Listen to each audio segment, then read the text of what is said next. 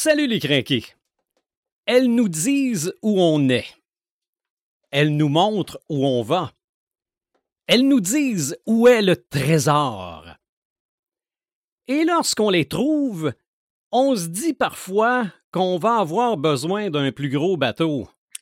Pour l'épisode 146, on parle de map. Marc de Paperman Gagnon, Joël Imaginatrix Rivard, Eric Red de Gamer Bourgoin et Sylvain The Animator Bureau. C'est le podcast des craqués.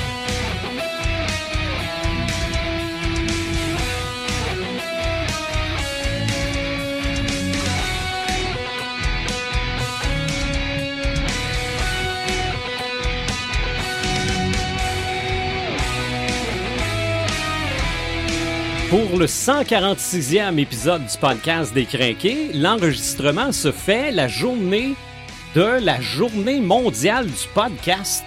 Ah ouais? Oh. Nous sommes le 30 septembre aujourd'hui, au moment où on enregistre ça. C'est la journée mondiale C'est du la podcast. journée mondiale du podcast. Qui t'a pogné ça où? J'ai vu ça passer sur Facebook aujourd'hui de personnes qui font des podcasts OK. comme nous Je autres. savais même pas. Salut Paperman. Salut! Salut Imaginatrix. Hello. Et salut Red the Gamer. Salut des animateurs, ça va bien? Oui, ça va bien. On va parler des maps aujourd'hui parce Oui. que c'est ça qu'on s'était dit Mhm. à la fin du dernier podcast où on a fait nos légendes. Oui. J'ai Allez écouté l'écouter. ça. Allez les... ah, moi, moi Oui, aussi. oui. Je- On n'est pas pire. Ah, c'était hot. On n'est pas pire. Malheureux- malheureusement, pas de vidéo. ouais, Pour, Ah. ceux, c'est qui, pour ceux qui nous cherchaient sur C'était- YouTube, euh, C'était l'épisode maudit. oui, exactement. Ouais. Mais déjà qu'on a réussi à le faire. c'est- C'est dommage, mais allez, allez voir sur toutes les autres plateformes où que euh, vous n'aurez pas de, de vidéo. C'est pas en vous allez audio, triper. là. Mhm. Vous allez triper euh, encore plus, vous allez pouvoir vous euh, vous, vous l'imager et non l'imaginer. C'est vrai. Mm. C'est vrai. Pour parler de map aujourd'hui, on a un invité qui est à sa deuxième présentation au podcast et c'est un gars que je connais depuis 30 ans. Ça vient de faire 30 ans que je le connais. Vous autres, vous le connaissez parce que vous avez gamé avec. Joël le rencontre pour la première On fois. a gamé pour on a fait d'autres affaires avec ce gars-là. Probablement. C'est le maître d'œuvre de la page Facebook Bonsoir l'Histoire. Yann Richard, Oui. salut. Salut! Comment ça va? Ça va bien, toi? Ben oui, ça va bien. Content de te voir euh, à nouveau dans notre, euh, dans notre rentre des crinqués. La Merci. première fois que tu étais là, on a parlé des lions. En plein ça, oui. OK, c'était l'épisode? 28! 28. Ça, ça, fait, euh, Ah oui. ça fait quand même un bon bout de temps. Ouais, Donc- oui. Donc aujourd'hui, on va parler des maps. Mais avant qu'on parle des maps, là, je veux qu'on règle quelque chose. Ah Parce que, oui, on va parler de maps, de cartes topographiques. Oui. Mais si des cartes topographiques, c'est des maps, Ouais. le plan d'un centre commercial, c'est une map? Oui. Oui. OK. Ouais, parce que moi, je vais te jaser de quelque chose d'autre. OK. tantôt. Bon, ben, euh, ça, ça me rassure sur certaines affaires, moi Ouais, une carte, là, ça n'a pas besoin d'être euh, la grandeur de ton dash ou, Ouais, tu sais ça ça, là, ça n'a pas besoin d'être ça. Peut être affaire. aussi petit qu'une pièce. OK. Ouais, c'est ça. OK. Puis, tu sais, une map, là, euh, en, en général, là, ça n'a pas besoin de te prendre des maths fortes pour la replier. hein. Mhm. Des fois, là, ça peut être quelqu'un qui est roulé. Fait que, à grosseur qu'elle peut, tu sais. C'est vrai. Bon, OK. Bon, ben, ça me, ça me guide un petit peu. On va commencer par parler de map avec Joël. Imaginatrix, qu'est-ce que ça t'inspire? Oui, on va parler de création de, de maps. euh, tu viens me rejoindre beaucoup là-dessus. Oui, là. c'est sûr qu'on va échanger des trucs euh, sur ce que je vais parler. Euh, en fait, les cartes, je vous en parle dans les livres pour commencer, euh, parce que c'est plus mon domaine, mais euh, on le sait que les cartes, c'est un incontournable, tu l'as dit, dans les chasses au trésor. Mhm. Autant les histoires de chasse au trésor que les chasses au trésor qu'on fait dans la réalité. Euh, mais c'est aussi un incontournable dans les univers de science-fiction, fan- fantastique, fantasy. C'est vraiment euh, quelque chose qu'on retrouve souvent. Mais euh, est-ce que c'est bien d'avoir une carte dans son livre? Est-ce que c'est est-ce que ça peut être dérangeant? Comment que les gens voient ça en général? Euh, ça dépend. Il y a le point de vue de l'auteur, l'autrice, et il y a le point de vue de, du lecteur, lectrice, qui peuvent être complètement différents. Moi, personnellement, de mon point de vue de lectrice, euh, je trouve que ça me dérange d'avoir des cartes euh, dans les livres, de tout temps être obligé de me référer. OK, ouais. Moi, pour moi, une bonne histoire bien écrite, t'as pas besoin de cartes parce que l'histoire est assez claire que tu te fais l'image de la carte toi-même dans la tête. C'est ça. Mais si la carte vient avec parce que tu l'as mis dans ton livre à toi, Oui. Ça, ça vient comme un. euh, une référence. C'est ça. C'est C'est ça. Parce que fan service. Oui, Ouais, c'est parce- exactement. OK. Je pense que tu peux t'en servir comme outil de référence. Moi, je m'en sers comme outil de référence euh, en, en- autant en GN que dans une lecture où ce que ils disent on s'en va à telle place, on s'en, tu sais, le, le personnage part de, tel, de tel endroit. J'aime ça avoir une carte qui va me situer. Mais il faut si- pas qu'elle soit nécessaire.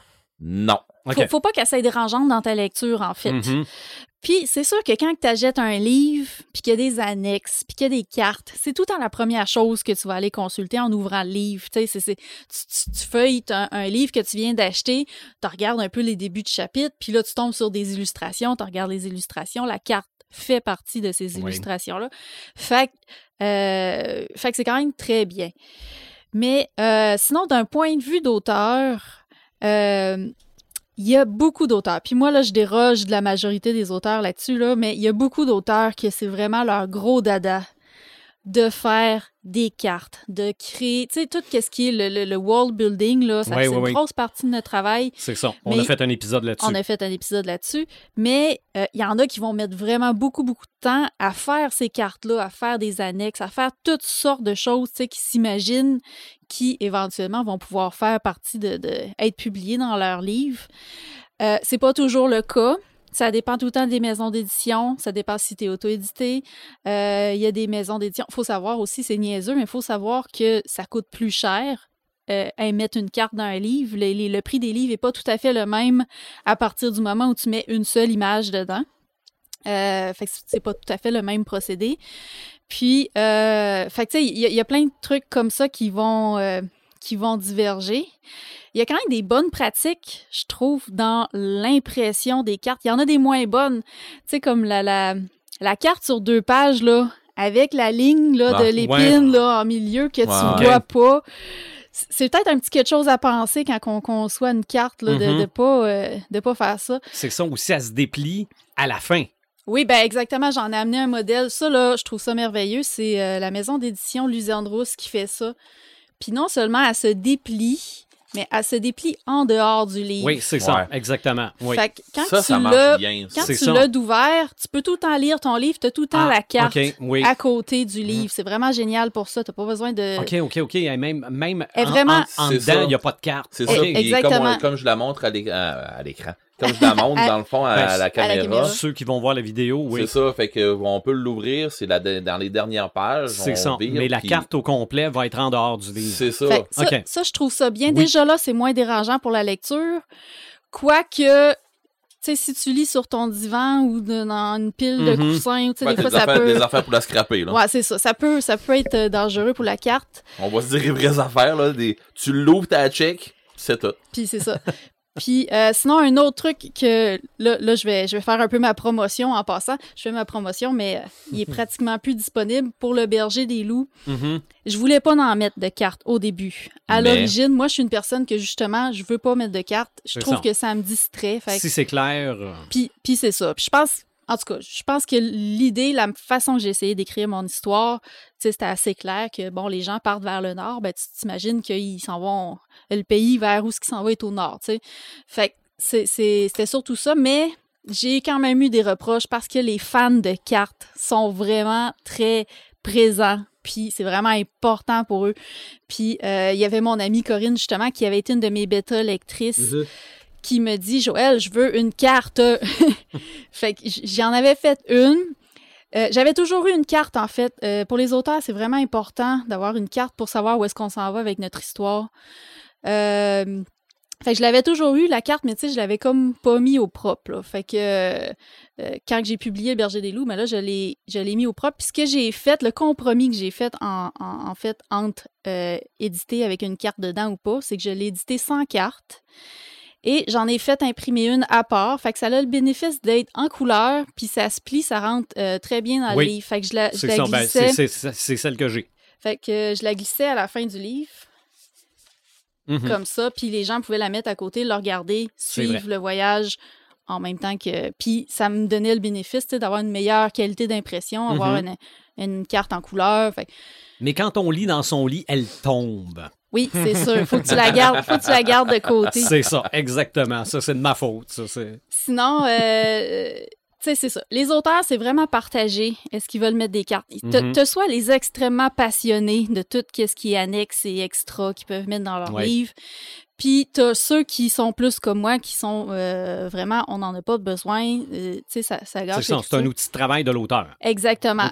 Puis euh, il y a une autrice dont j'ai amené le livre aussi qui s'appelle Lily Boisvert, sa série Anna, une série de, de fantasy. Euh, qui, elle non plus, n'a pas publié de, de cartes dans son livre. En fait, il y en a plusieurs auteurs, mais elle, petite anecdote, euh, elle racontait que son, son éditeur appelait sa carte la patate, OK. tellement que c'était dessiné grossier, mais elle avait quand même besoin de cette carte-là pour, euh, pour euh, écrire son histoire, pour travailler son histoire. Il n'y a pas de carte dedans? C'est c'est ça. Non, non, c'est- ils n'ont pas, eu besoin, Ok. ils ont pas eu besoin de la publier. Puis c'est ce qui est génial, c'est que quand tu lis le livre, t'en as vraiment pas besoin de la carte. Tu es capable de t'imaginer facilement où est-ce qu'ils sont rendus dans le, le- le continent sur lequel que, que ça se déroule. Mais sinon, là, si on parle de création de cartes, là, ce serait quoi un peu les points à penser, tu sais, la structure, comment qu'on peut s'y prendre? Euh, ben, la première étape, elle est très simple. C'est la même étape que pour n'importe quel projet. En fait, quand tu fais ta carte euh, en tant qu'auteur, tu es dans ton processus de world building. Fait que tu vas commencer par un brainstorming, tout simplement. Tu vas commencer à, par penser à quel type de carte que tu as besoin. On parlait tantôt de carte de centre d'achat, là. Mhm. Euh, tu sais, c'est ça. Est-ce que tu veux représenter un continent complet, un pays ou juste une ville? Ça peut être juste une pièce si, euh, mettons, c'est pour des, des jeux de rôle. C'est très pratique. Euh, tu vas penser au type d'aventure que tu veux avoir. Parce que souvent, les cartes, on voit beaucoup une grosse masse de terre. Euh, c'est c'est ça le but, tu sais, s'ils font Ben des ouais. voyages, généralement c'est sur la Terre, mais s'ils font des voyages sur l'océan, sur la mer, tu sais, ça peut être une carte qui va plus représenter ça. Ça peut même être une carte souterraine si c'est quelque chose qui se ben passe. oui. C'est vraiment en fonction du type d'aventure que tu. euh, que tu- Une erreur que je vois parfois, là, c'est des cartes qui ne représentent pas les lieux qui sont dans l'histoire. OK. Fait qu'une belle carte à la fin d'un livre, puis là, quand ils sont à telle, telle place dans le livre, tu vas pour checker la carte. euh, pour pas. voir, puis tu trouves pas la place. Là, t'es comme. Là, t'as bien beau t'informer, puis là, ils vont te Uh-huh. dire Ah, mais ça, c'est dans la région de. Puis, à, à- ouais, puis c'est ça. Puis c'est, c'est- à l'inverse, il y a plein, plein de noms de lieux qui ne seront pas cités nécessairement Mm, dans, mm, mm. Fait que ça, c'est à, c'est à faire attention, vraiment faire une carte qui est en fonction de, de votre contenu que vous voulez euh, présenter. Euh, sinon, ben, c'est à penser les climats, c'est-tu euh, nordique, va-tu avoir des déserts, des forêts, vous commencez à vous faire une idée, puis commencez aussi à identifier vos lieux. Si vous avez déjà une idée de l'histoire dans laquelle ça se passe, vous avez déjà un ou deux ou trois lieux que vous savez que, que vous allez devoir placer sur la carte. Mhm.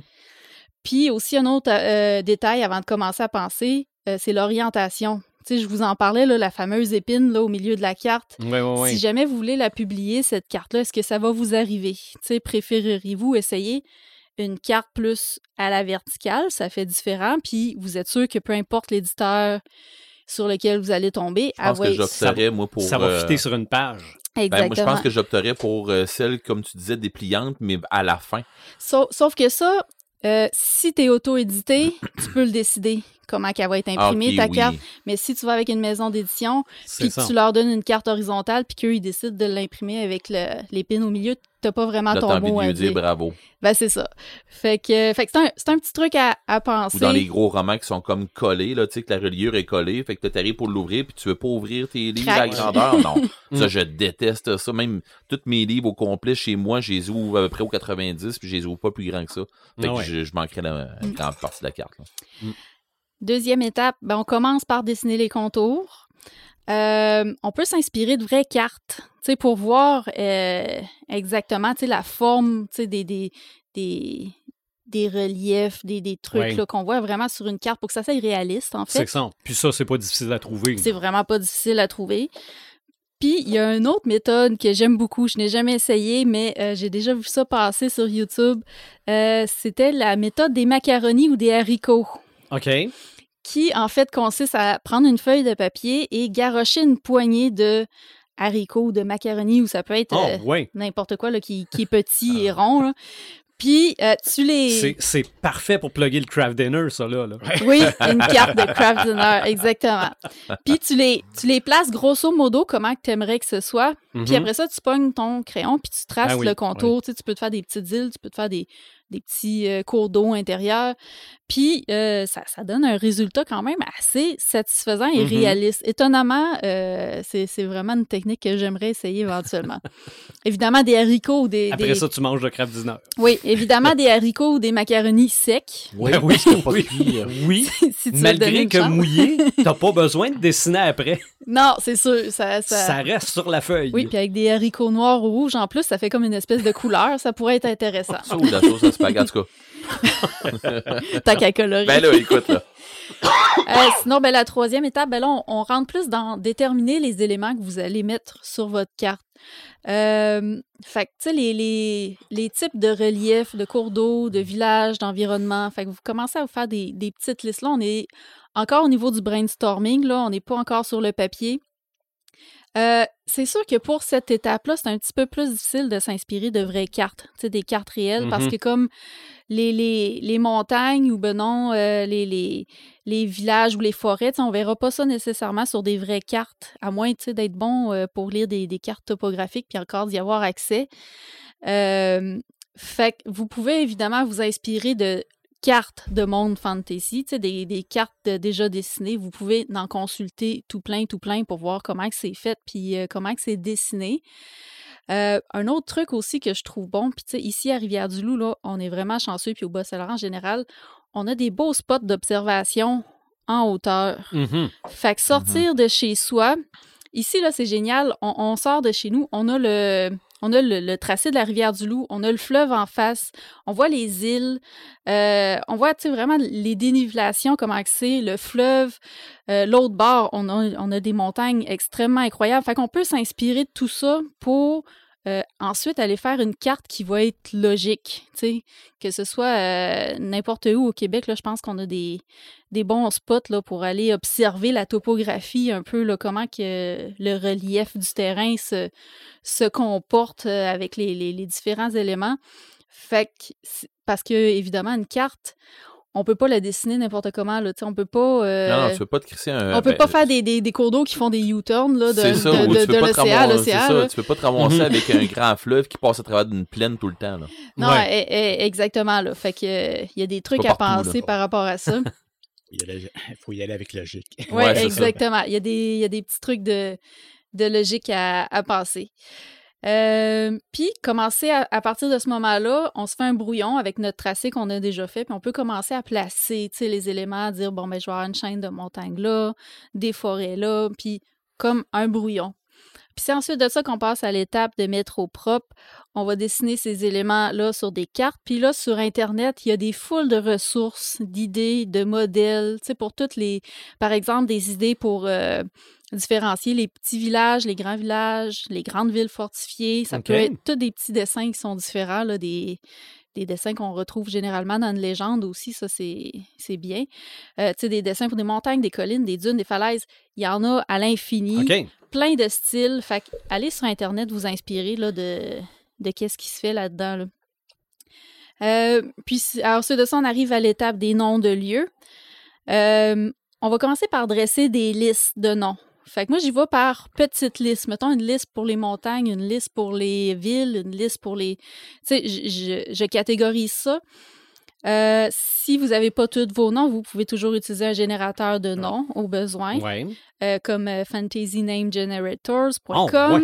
euh, nom Ouais. de fantasy.com. Ben, moi, Ouais, je y a m'en des- sers, moi, je m'en sers pour, pour, pour mes games, surtout pour Puis, du Warhammer, pour ce aller est- chercher des Ce noms qui est hot de d'elfes. puis tout, ces, Ouais, je suis de ces générateurs-là, c'est que c'est pas juste pour le fantasy. Non, c'est ça. fantasy, science-fiction, Ouais. tu as des noms réels euh, en fonction de l'origine. euh, C'est ça. c'est c'est Ah, c'est vraiment euh. Très, très coucher plus développé. intelligent. Mhm. c'est Je, des, je savais pas ça. des très bons outils. C'est un outil de gamer. Ben, euh, moi, je l'avais connu comme outil de, ma, de, maître de jeu. Mhm. Ah oui. euh, Euh, puis les auteurs s'en servent beaucoup là, pour trouver des noms de personnages. Ah, bon, euh, tu vois. Fait que euh, vous pouvez les écrire, les noms sur la carte à la main ou dans un logiciel, c'est selon. Tu sais, moi, j'ai, Mhm. j'ai- ma, ma patte est pas super, fait que c'est tout le temps l'étape que je fais dans Photoshop par la suite. OK. Euh, N'hésitez pas à effacer un peu l'arrière-plan au besoin pour que tu sais, ce soit lisible. Puis faites aussi attention à l'orientation du texte. Tu sais, des, des- des gros titres, ça- on peut se permettre de les mettre en courbe, en oblique, en vertical. Mais c'est pas tout le temps Mais- beau. Mais tous les petits textes, là, les petits noms de villes, euh, essayez de tout le temps garder ça avec la même orientation. Ça fait, ça fait un résultat beaucoup plus chic. Là. OK. Et on termine avec la finition. C'est là qu'on va ancrer et colorer euh, l'illustration. Encore là, on peut le faire soit à la main, euh, sur papier ou euh, en- avec un logiciel. Euh, on peut ajouter des textures. Si on décide de ne pas colorer, par exemple, si c'est quelque chose qu'on veut faire éventuellement pour publication, on peut choisir de ne pas avoir de couleur. On peut ajouter des textures pour euh, essayer un peu de, donner, de rendre ça plus réaliste. Puis là, tu te gâtes. Après ça, tu peux ajouter une rose des vents, tu peux ajouter un titre, tu peux ajouter un beau cadrage. Euh, puis après ça, ben, tu arrives à un résultat qui, sans nécessairement être professionnel, va quand même te plaire Mhm. pour, euh, pour en faire l'usage que, que tu veux en faire. Ben oui. Puis tout ça, ben, tu peux le faire soit à la main, euh, tu sais, euh, aquarelle, à l'encre, euh, avec des feutres, ou tu peux le faire avec des logiciels. OK. Il existe plusieurs logiciels et applications. Puis souvent, c'est des, des logiciels qui vont servir à faire des. euh, tu vas nous en parler sûrement, mais des, des cartes de donjon Ouais. pour les pour les rôlistes. Ah. Euh, mon neveu, lui, il utilise le logiciel Other World Map. Euh, Puis lui, il s'en sert justement pour ses, son, son jeu de rôle, mais il s'en sert aussi pour. il écrit des. Il écrit des de la fantasy aussi, puis il s'en sert aussi pour sur son univers. Il dit c'est très complet. C'est payant. Il y a une version démo si jamais vous voulez l'essayer, mais la version démo, je l'ai essayée, est vraiment pas complète. C'est pas très, c'est- pas très vendeur, euh, honnêtement. Mais euh, c'est une trentaine de dollars, je pense, ou une quarantaine de dollars, puis tu, tu le payes une fois, là, c'est pas un abonnement. euh, puis ça fait quand même des jolies cartes. Sinon, il y en a d'autres, là. Il y a Cartoria, il y a Autorealm. Je pense que sur Roll20, il y avait un Roll20. générateur. Roll20, pas un générateur de- Non, je viens de perdre mon. tu t'entends plus. Parce que il- c'est à ok, faire attention. plus. Il y a, il y a- il y a des euh, map makers, puis Oui. il y a des map générateurs. C'est pas tout à C'est fait pas pareil. affaire tout à fait. Euh, sur Roll20, euh, nous, on a joué longtemps pendant la pandémie. Euh, moins maintenant parce que on, on est en présentiel. Mais euh, nous autres, on s'est pas tant servi, parce qu'il il y a de quoi faire vraiment avec ça, mais on s'est pas tant servi de, de du générateur de cartes. Mhm. On s'est on est allé chercher des cartes sur Internet, puis on les a ramenées là-dessus. parce que c'est ça, avec Roll20, tu peux importer tes cartes à Exactement. toi ou tu peux les faire. euh, Exactement. Puis si tu payes sur Roll20, t'as vraiment là, euh, là, ça explose. OK. Là, euh, là t'as du stock de plus, puis t'as vraiment du stock de généra de, pour générer tes donjons puis tes affaires de même. Et aussi, t'as du stock pour, aussi pour euh, générer aussi ton ameublement de, de n'importe quoi, de taverne, de whatever quoi que tu vas vouloir, tu peux, tu peux te garrocher dedans. là. Mhm. Mm. Mais sinon, euh, n'importe qui qui, est- qui est un peu à l'aise avec Photoshop, là. Euh, moi, c'est de même que je procède. Là, je commence souvent par un, un tracé à la main que je scanne, puis je travaille euh, avec Photoshop à partir de ça. Euh, ma carte pour mon livre que j'ai faite comme un peu plus belle, celle-là, je l'avais faite à l'aquarelle. J'ai fait les ancrages à la main, puis ensuite, je l'ai scanné, puis tu sais, j'ai rajouté toutes les, euh, les écritures puis les extras par après là, euh, à- avec Photoshop. là. OK. Hmm. Fait que... euh, Quelque chose qu'on peut faire aussi, c'est euh, plastifier les cartes qu'on fait. Oui. mhm. Oui. Puis euh, après ça, c'est facile de, de mettre un point pour. euh, Ah on oui, c'est vrai, hein? Avec Ouais, un surtout- crayon effaçable, Ouais. là, te faire Ben, des surtout plans. pour les, euh, les, maîtres de jeu, on fait ça beaucoup, ouais, beaucoup, beaucoup, c'est ce truc-là. Ah oui. Ouais, c'est parce que c'est, c'est ben, à moins que tu aies du stock de plus, puis t'en donnes une à tes joueurs, Ouais. puis ainsi de suite. Puis les joueurs aiment ça vraiment énormément, là, tu sais, euh, Mm. parce que ça les place pendant le jeu.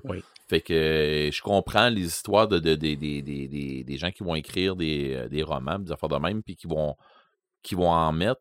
Moi, j'aime ça. euh, c'est- J'étais un peu, j'étais un peu comme Imaginatrix. Moi, je lis, quand que je lis, je, je m'imagine beaucoup ce qu'on est rendu, puis je me l'image beaucoup. Si en plus que j'ai un support, je vais la regarder au début, puis si je me perds, je vais aller, je vais aller en référence, mais je vais l'avoir regardé au début. pour me placer. Puis à un moment donné, ils vont me dire où est-ce qu'on s'en va. Je vais regarder une fois de temps en temps. Mais je veux pas avoir, un petit peu comme toi, comme tu disais, je veux pas avoir à aller me référencer Ouais. tout le temps pendant. C'est ça. Je veux pas que ça devienne une béquille. Mhm. Tu comprends? Tu y vas parce que ça te tente. Ouais, c'est ça. C'est rien que pour me donner une idée où est-ce qu'on s'en va. Puis Mhm. euh, des fois, genre, euh, un petit peu guesser où est-ce qu'ils s'en vont après, là. Tu sais, Mm. des fois, c'est, ça serait le fun pour ça. Puis là, tu te rends compte que, ah, OK, on, on en revire de bord ou on s'en va quelque part que euh, on n'est plus à bonne place, tu sais. OK.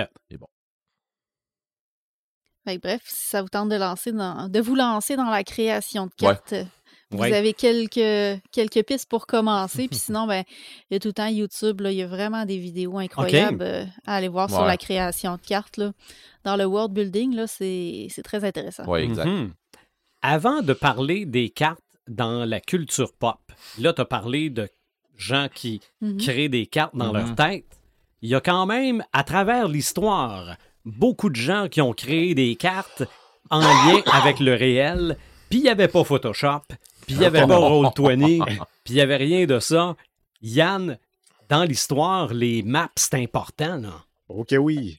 Mais au début, les, les cartes, c'était pas sur un support papier comme, euh, comme on connaît aujourd'hui, comme on a aujourd'hui.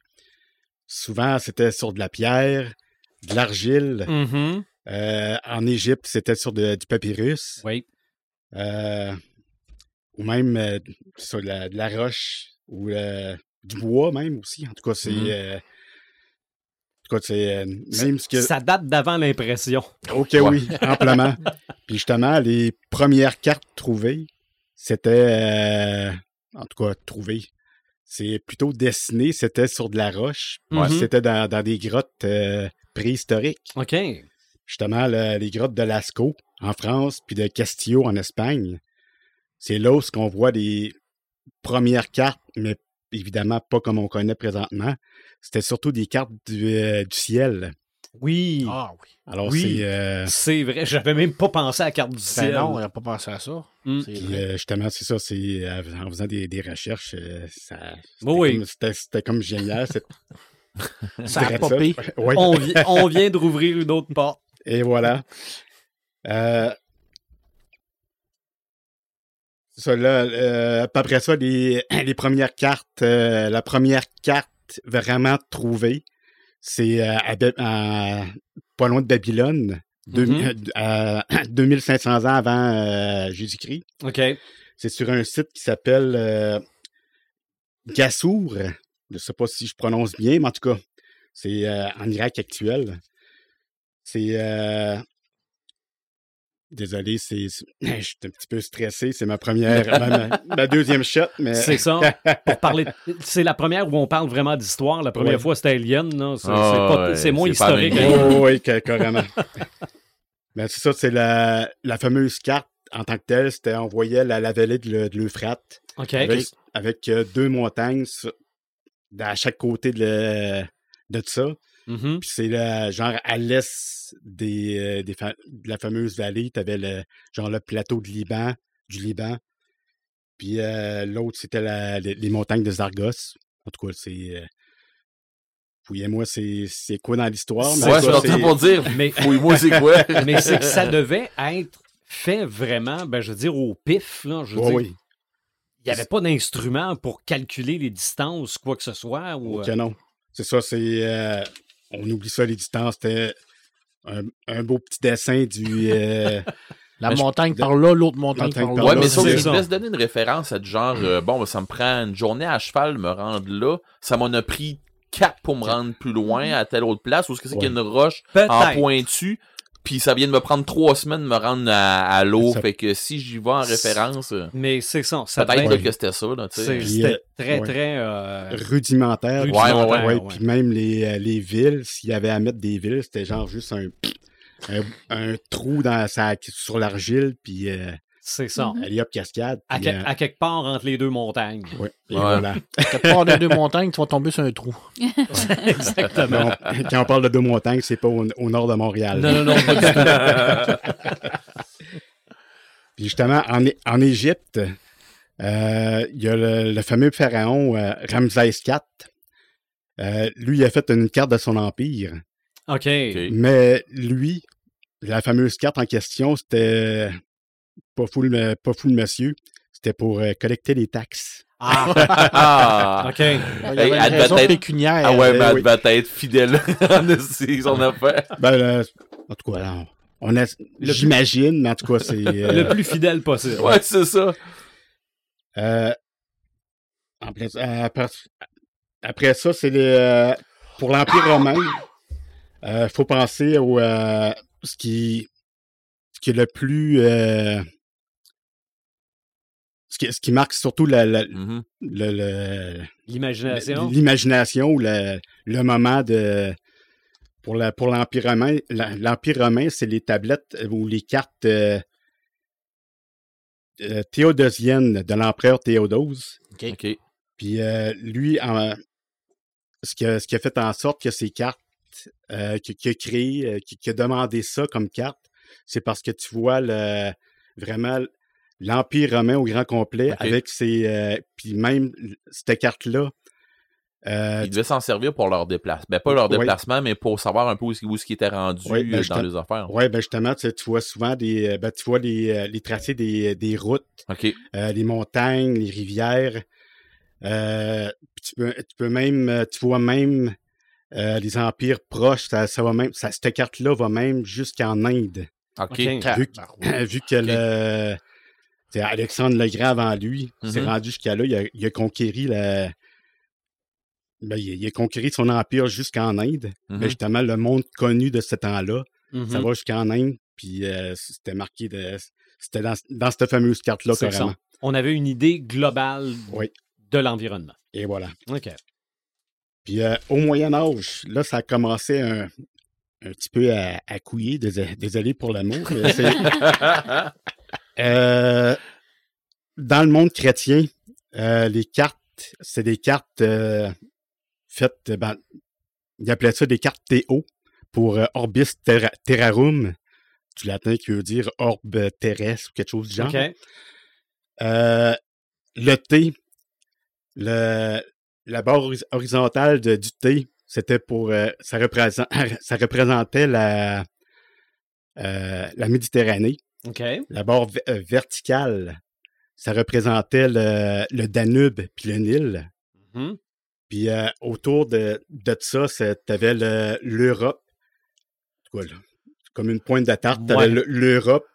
Ce qu'on connaissait de l'Europe. Oui, euh, au sud de ça, c'est euh, t'avais l'Afrique, puis à l'est, c'est une autre pointe de, de tarte pour l'Asie, puis la- l'Afrique. Là, en tout cas, c'est c'était pas vraiment beau comme, euh, comme représentation. Puis, sauf que les autres, vu que c'était chr- chrétien, comme euh, que c'est la religion était bien présente, le centre de tout ça, c'est- t'avais un point qui représentait Jérula- Jérusalem. Jérusalem. Jérusalem, ben oui. Puis le haut, c'était le. Il voyait le- tout ça euh, emprisonné dans un océan, un gros océan. Puis après ça, il, il y avait avait, Il n'y avait plus il y rien. avait plus rien. Puis euh, l'Amérique, c'était. Ça n'existait pas encore. Et voilà. Mais pour le monde arabe, eux autres, ils ont été un peu plus. euh, un peu plus wise. Eux autres se sont inspirés du, du, euh, de la Grèce antique. Il y a Mhm. beaucoup de, de Grecs qui ont philosophé ou qui ont pensé à la cartographie. Puis eux autres se sont euh, basés sur le. Ils appellent ça le. Le, tra- le traité de, gé- de géographie de, de, voyons, Ptolémée. OK. Mains. Tabarouette, oui. Je l'aurais pas dit mieux. Ouais, merci. Mais le, ce fameux monsieur-là, ce, ce fameux grec-là, euh, dans son traité, il a f- euh, le premier livre, ça parlait des euh, comment, comment fabriquer une carte. Puis les sept autres tomes, c'était oui, euh, c'était toute la, la description des mettons telle place, il y a une ville, telle autre place, il y a une ville, une autre ville. Puis t'avais, je pense, qu'il y a décrit comme euh, au-dessus de 8000 euh, emplacements de, de Mhm. villes comme ça. Puis puis il est décrit euh, tout le long, là. Ouais, oui, c'est, euh, c'est vraiment des débiles. Là. C'est, euh, On est, loin de la, cap, là, la carte médiévale. Là, On s'entend Ah que oui. ces gens-là avaient pas de Netflix dans ce temps-là. en plus, C'est vrai. je rêve que oui. non, non, mais c'est parce que, tu sais, je veux dire, euh, le gars, il a fait six tomes après ça, euh, puis pour décrire... euh, non, non, regarde. euh, Hey, c'est imagine-toi le travail qu'il a fait là-dedans. là. non, non. T'écris pas ça. euh, non, non, c'est pas. euh, bon, ben. C'est l'œuvre d'une vie, ça. Ah oui, Ouais, c'est ça. Mais le, le- ce monsieur-là, il a écrit euh, pas mal d'autres affaires aussi. Là. Il, a, il a Ok, parlé il de- a pas de arrêté l'astrono- là. Non, non, il a, il a, a pensé euh, sur l'astronomie, la philosophie. En tout cas, il a, il a- il a pensé à plein d'affaires, mais Tu sais, si tu veux avoir de quoi de fait, donne ça au gars occupé. et voilà. Donne-y en masse, puis Ouais, euh, il va ça. en prendre, puis la titre. Euh, après ça, tu le. Euh, plus tard, dans- vers la fin du Moyen Âge, tu as eu le, vu que le commerce arrivait. Ben Ah euh, oui, il y ben avait oui. beaucoup de, de commerce, surtout en Mhm. bateau. Tu as eu l'arrivée des, des cartes euh, marines Ça, qui appelaient euh, à l'époque des portulans. On s'est rendu compte qu'il y avait autre chose. Oui, en plus, euh, vers la fin du 15e siècle, mais là, c'est, euh, ils ont découvert l'Amérique. Malgré qu'avant ça, ils ne voyaient pas de, de continent avant. Alors, euh, en tout cas, là, sauf que les, les fameux euh, portulans, euh, ce que ça, ça décrivait, c'est surtout au début des euh, les ports, puis les euh, ce qu'il y avait le- de, de dangereux autour des ports, comme les, les hauts fonds ou les. Qui était qui- déjà rendu là, là pour Ouais, cal- oui. calculer les hauts fonds et tout ça. Oui. C'est quand même hot, là. Oui, puis euh, pour ceux qui ne savent pas, un haut fond, c'est comme un plafond, mais à l'inverse. Mhm. Un bas plafond, mais à l'inverse. C'est pas rien qu'un bateau, tu peux rester bloqué là longtemps. C'est ça, oui. exactement. Et voilà. Ça, puis en plus, il parlait de, aussi des, des, des courants, des courants de- d'eau, puis OK. tout. Alors, c'est. euh, Là, justement, c'est avec. euh, un peu plus tard, tu as eu l'arrivée du, du chronomètre euh, de marine. Ah oui. Ça, ça, ça, ça l'a aidé grandement pour les. euh, à cartographier, puis surtout à mettre la, la longitude sur les, euh, sur les cartes, parce qu'avant ça, c'était vraiment pas évident de, de, de marquer la longitude. C'était plus facile pour la latitude avec l'étoile euh, l'étoile du, euh, du Nord, Polaire, pas polaire, ouais, l'étoile du Nord. Mais pour la longitude, c'était quasiment euh, impossible. Puis là, ça, ça c'est venu, euh, c'est venu aider grandement. Puis ça Mhm. l'a aidé grandement aussi le- à cartographier les, le nouveau monde et tout et tout. Euh, puis justement, euh, en parlant de création de, cartes, t'as un monsieur euh, qui, est né aux Pays-Bas, qui s'appelle euh, Gérard Mercator, qui a créé un, euh, un système de, de création, un, système de création de cartes qui porte son nom aujourd'hui, Mercator. C'est sûr que c'est euh, loin d'être euh, un système euh, nickel, mais Mais pour l'époque, c'était avancé. oui, oui, puis c'est- ils se servaient euh, beaucoup de ça pour. euh, les marins se servaient beaucoup de, Mhm. de ce genre de cossin-là, pour euh, ben, de, de cartes-là ou de map-monde-là pour, euh, pour se diriger et tout et tout. Ah, Les capitaines de bateau à cette époque-là, c'était quasiment tous des, des cartographes aussi. Oui. là. Je veux dire, Oui. Quand tu prenais un bateau, ils- T'as pas le choix, t'a- t'avais pas le choix tu veux Faisait pas perdre la- en plus, ah. C'est ça, Oui. tu découvrais des, euh, des contrées inconnues, il fallait Mhm. que tu en gardes fallait une que trace. les marques quelque part. Puis, euh, Mhm. Puis, euh, en tout cas, c'est. euh, c'était c'était assez génial, puis euh, c'était- c'était c'était des, des aventuriers euh, solides aussi. Oui. ah oui. Alors, Tu partais euh, clairement à l'aventure, là. Tu sais pas ce que tu t'en vas, là. Mhm. Tu te fies ces cartes que t'as, mais tu te dis, euh, après ça, on sait pas ce qu'il y a.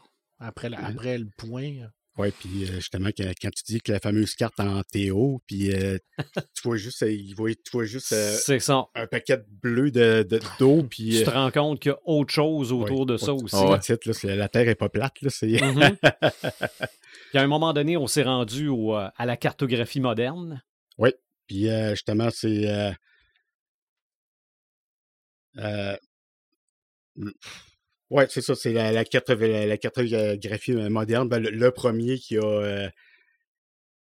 qui a marqué, ben, qui, a, qui a marqué justement Améri- le mot Amérique Ouais. sur, sur une des, sur sa carte. C'est un Allemand, désolé mon, mon Allemand, mais l'Allemand Martin Waldsimüller. C'est, ça a été le premier avec un, un de ses chummies à marquer le mot America sur, sur une carte. OK.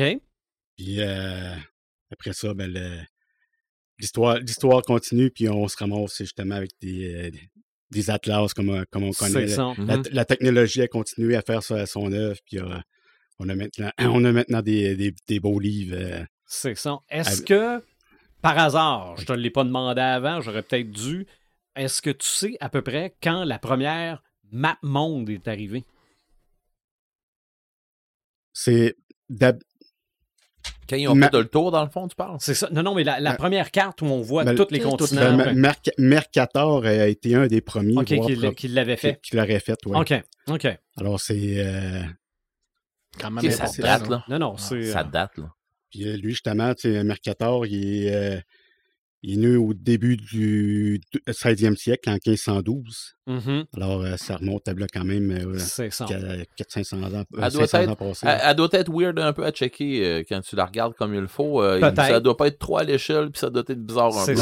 Peut-être que ça fait un peu comme euh, quand tu commences ta sculpture. Ouais, c'est ça. Un Mm. petit peu ébauché. Ouais, des- je, me, je me rappelle les livres d'histoire, là, quand on était euh, au secondaire, ils nous montraient l'évolution des Ouais. cartes. là. ouais, ouais. Puis euh, les premières, là, c'était comme ils savaient pas trop ce qu'il y avait dans ce coin-là, fait que là, ils faisaient un, un tracé de même. C'est ça.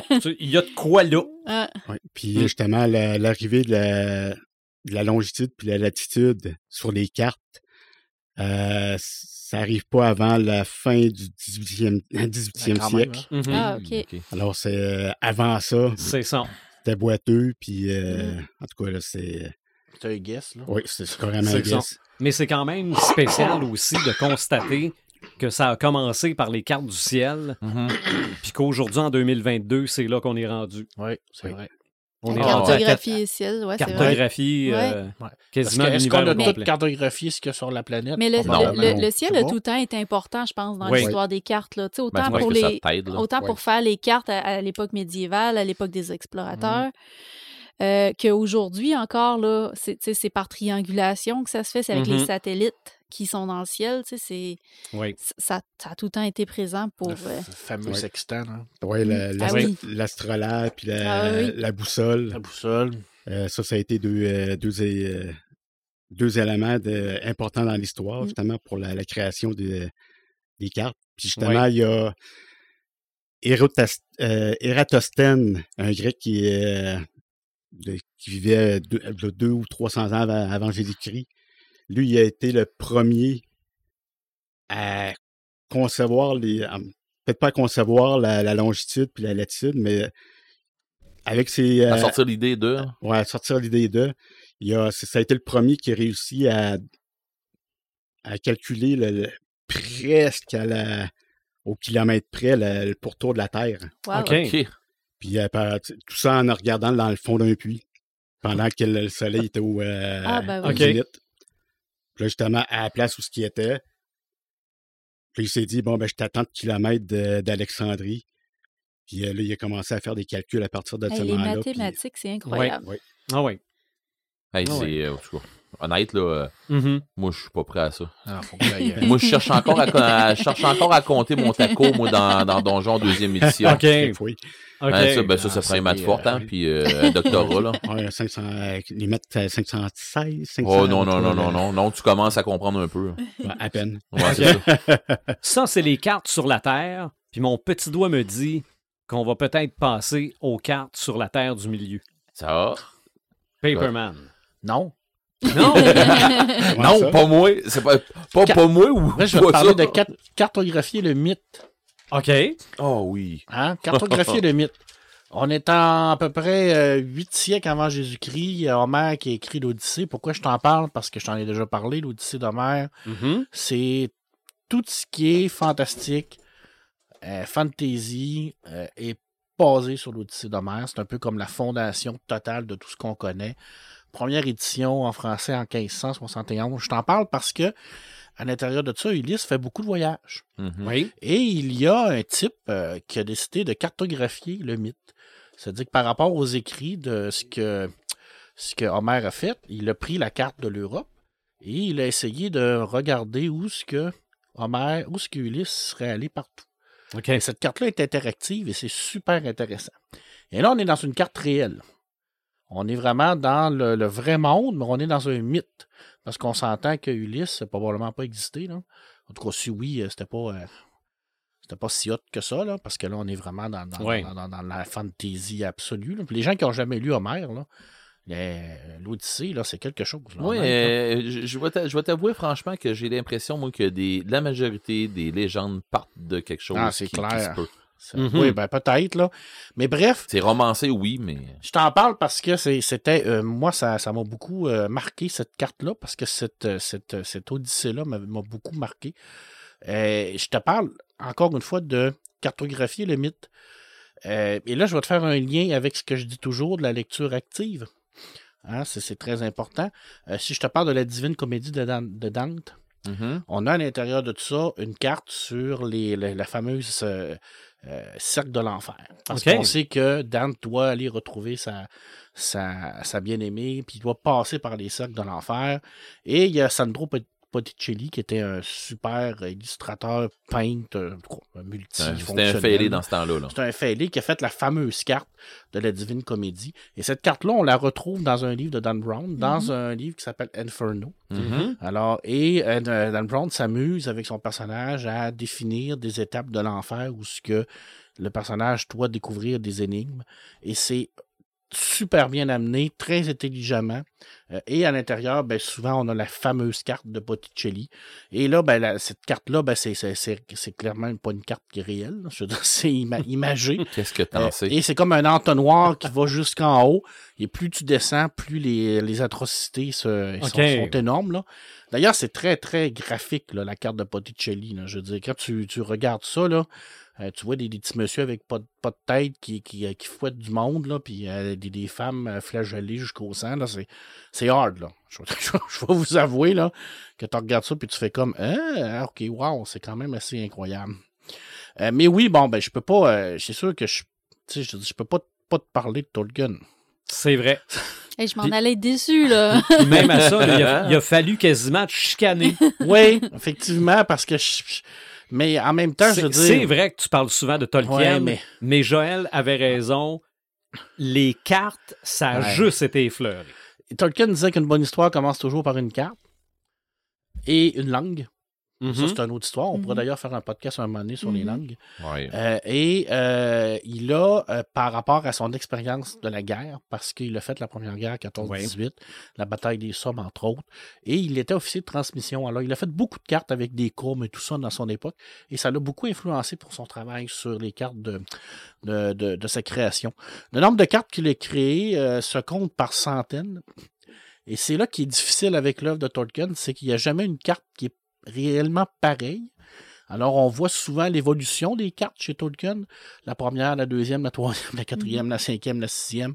Et c'est souvent euh, répertorié dans divers volumes. Alors, dans l'histoire de la Terre du Milieu, numéro 4, il va en avoir une. Dans le 5, il va en avoir un autre. C'est vraiment, vraiment compliqué. Mais pour lui, c'est extrêmement important de bien définir son univers. Et, et, euh, vous avez, à partir de là, une panoplie de cartes à partir du début de tout, alors de Arda, dans le temps où ce qu'elle était plate, vraiment au début de- des champs des valeurs, et jusqu'à la carte de la Terre du Milieu. D'ailleurs, la carte de la Terre du Milieu dans le Seigneur des Anneaux n'a pas été dessinée par Tolkien. C'était ma elle- question. Elle a été dessinée par Christopher Tolkien. OK. Ah. La première, toute la, la- C'est- la- Celle du Hobbit a été dessinée par, par Tolkien. Tolkien lui-même. Effectivement, par- parce qu'il faut savoir que Tolkien avait euh, euh, énormément de talent pour dessiner. Mhm. C'était Oui. un artiste incroyable. Alors pour lui, euh, d'ailleurs, le Hobbit commence par la carte. OK? Je veux dire, toute l'histoire commence par cette carte-là. Alors, mais Tolkien va plus loin de ça dans la conception des cartes, parce que pour lui, c'est pas seulement de concevoir un monde qui se tient avec des mots. Et là, Tolkien n'utilisait pas de fantasy generator. là. Non, ben non, ben non. Non, toutes les, euh, tous les mots, tous les noms de villes, tous les noms de montagnes Mhm. sont tous représentatifs par rapport à la langue qui est utilisée, par rapport à la langue des nains, la langue des elfes, la langue des westerns. Alors, tout est pensé, tout est réfléchi.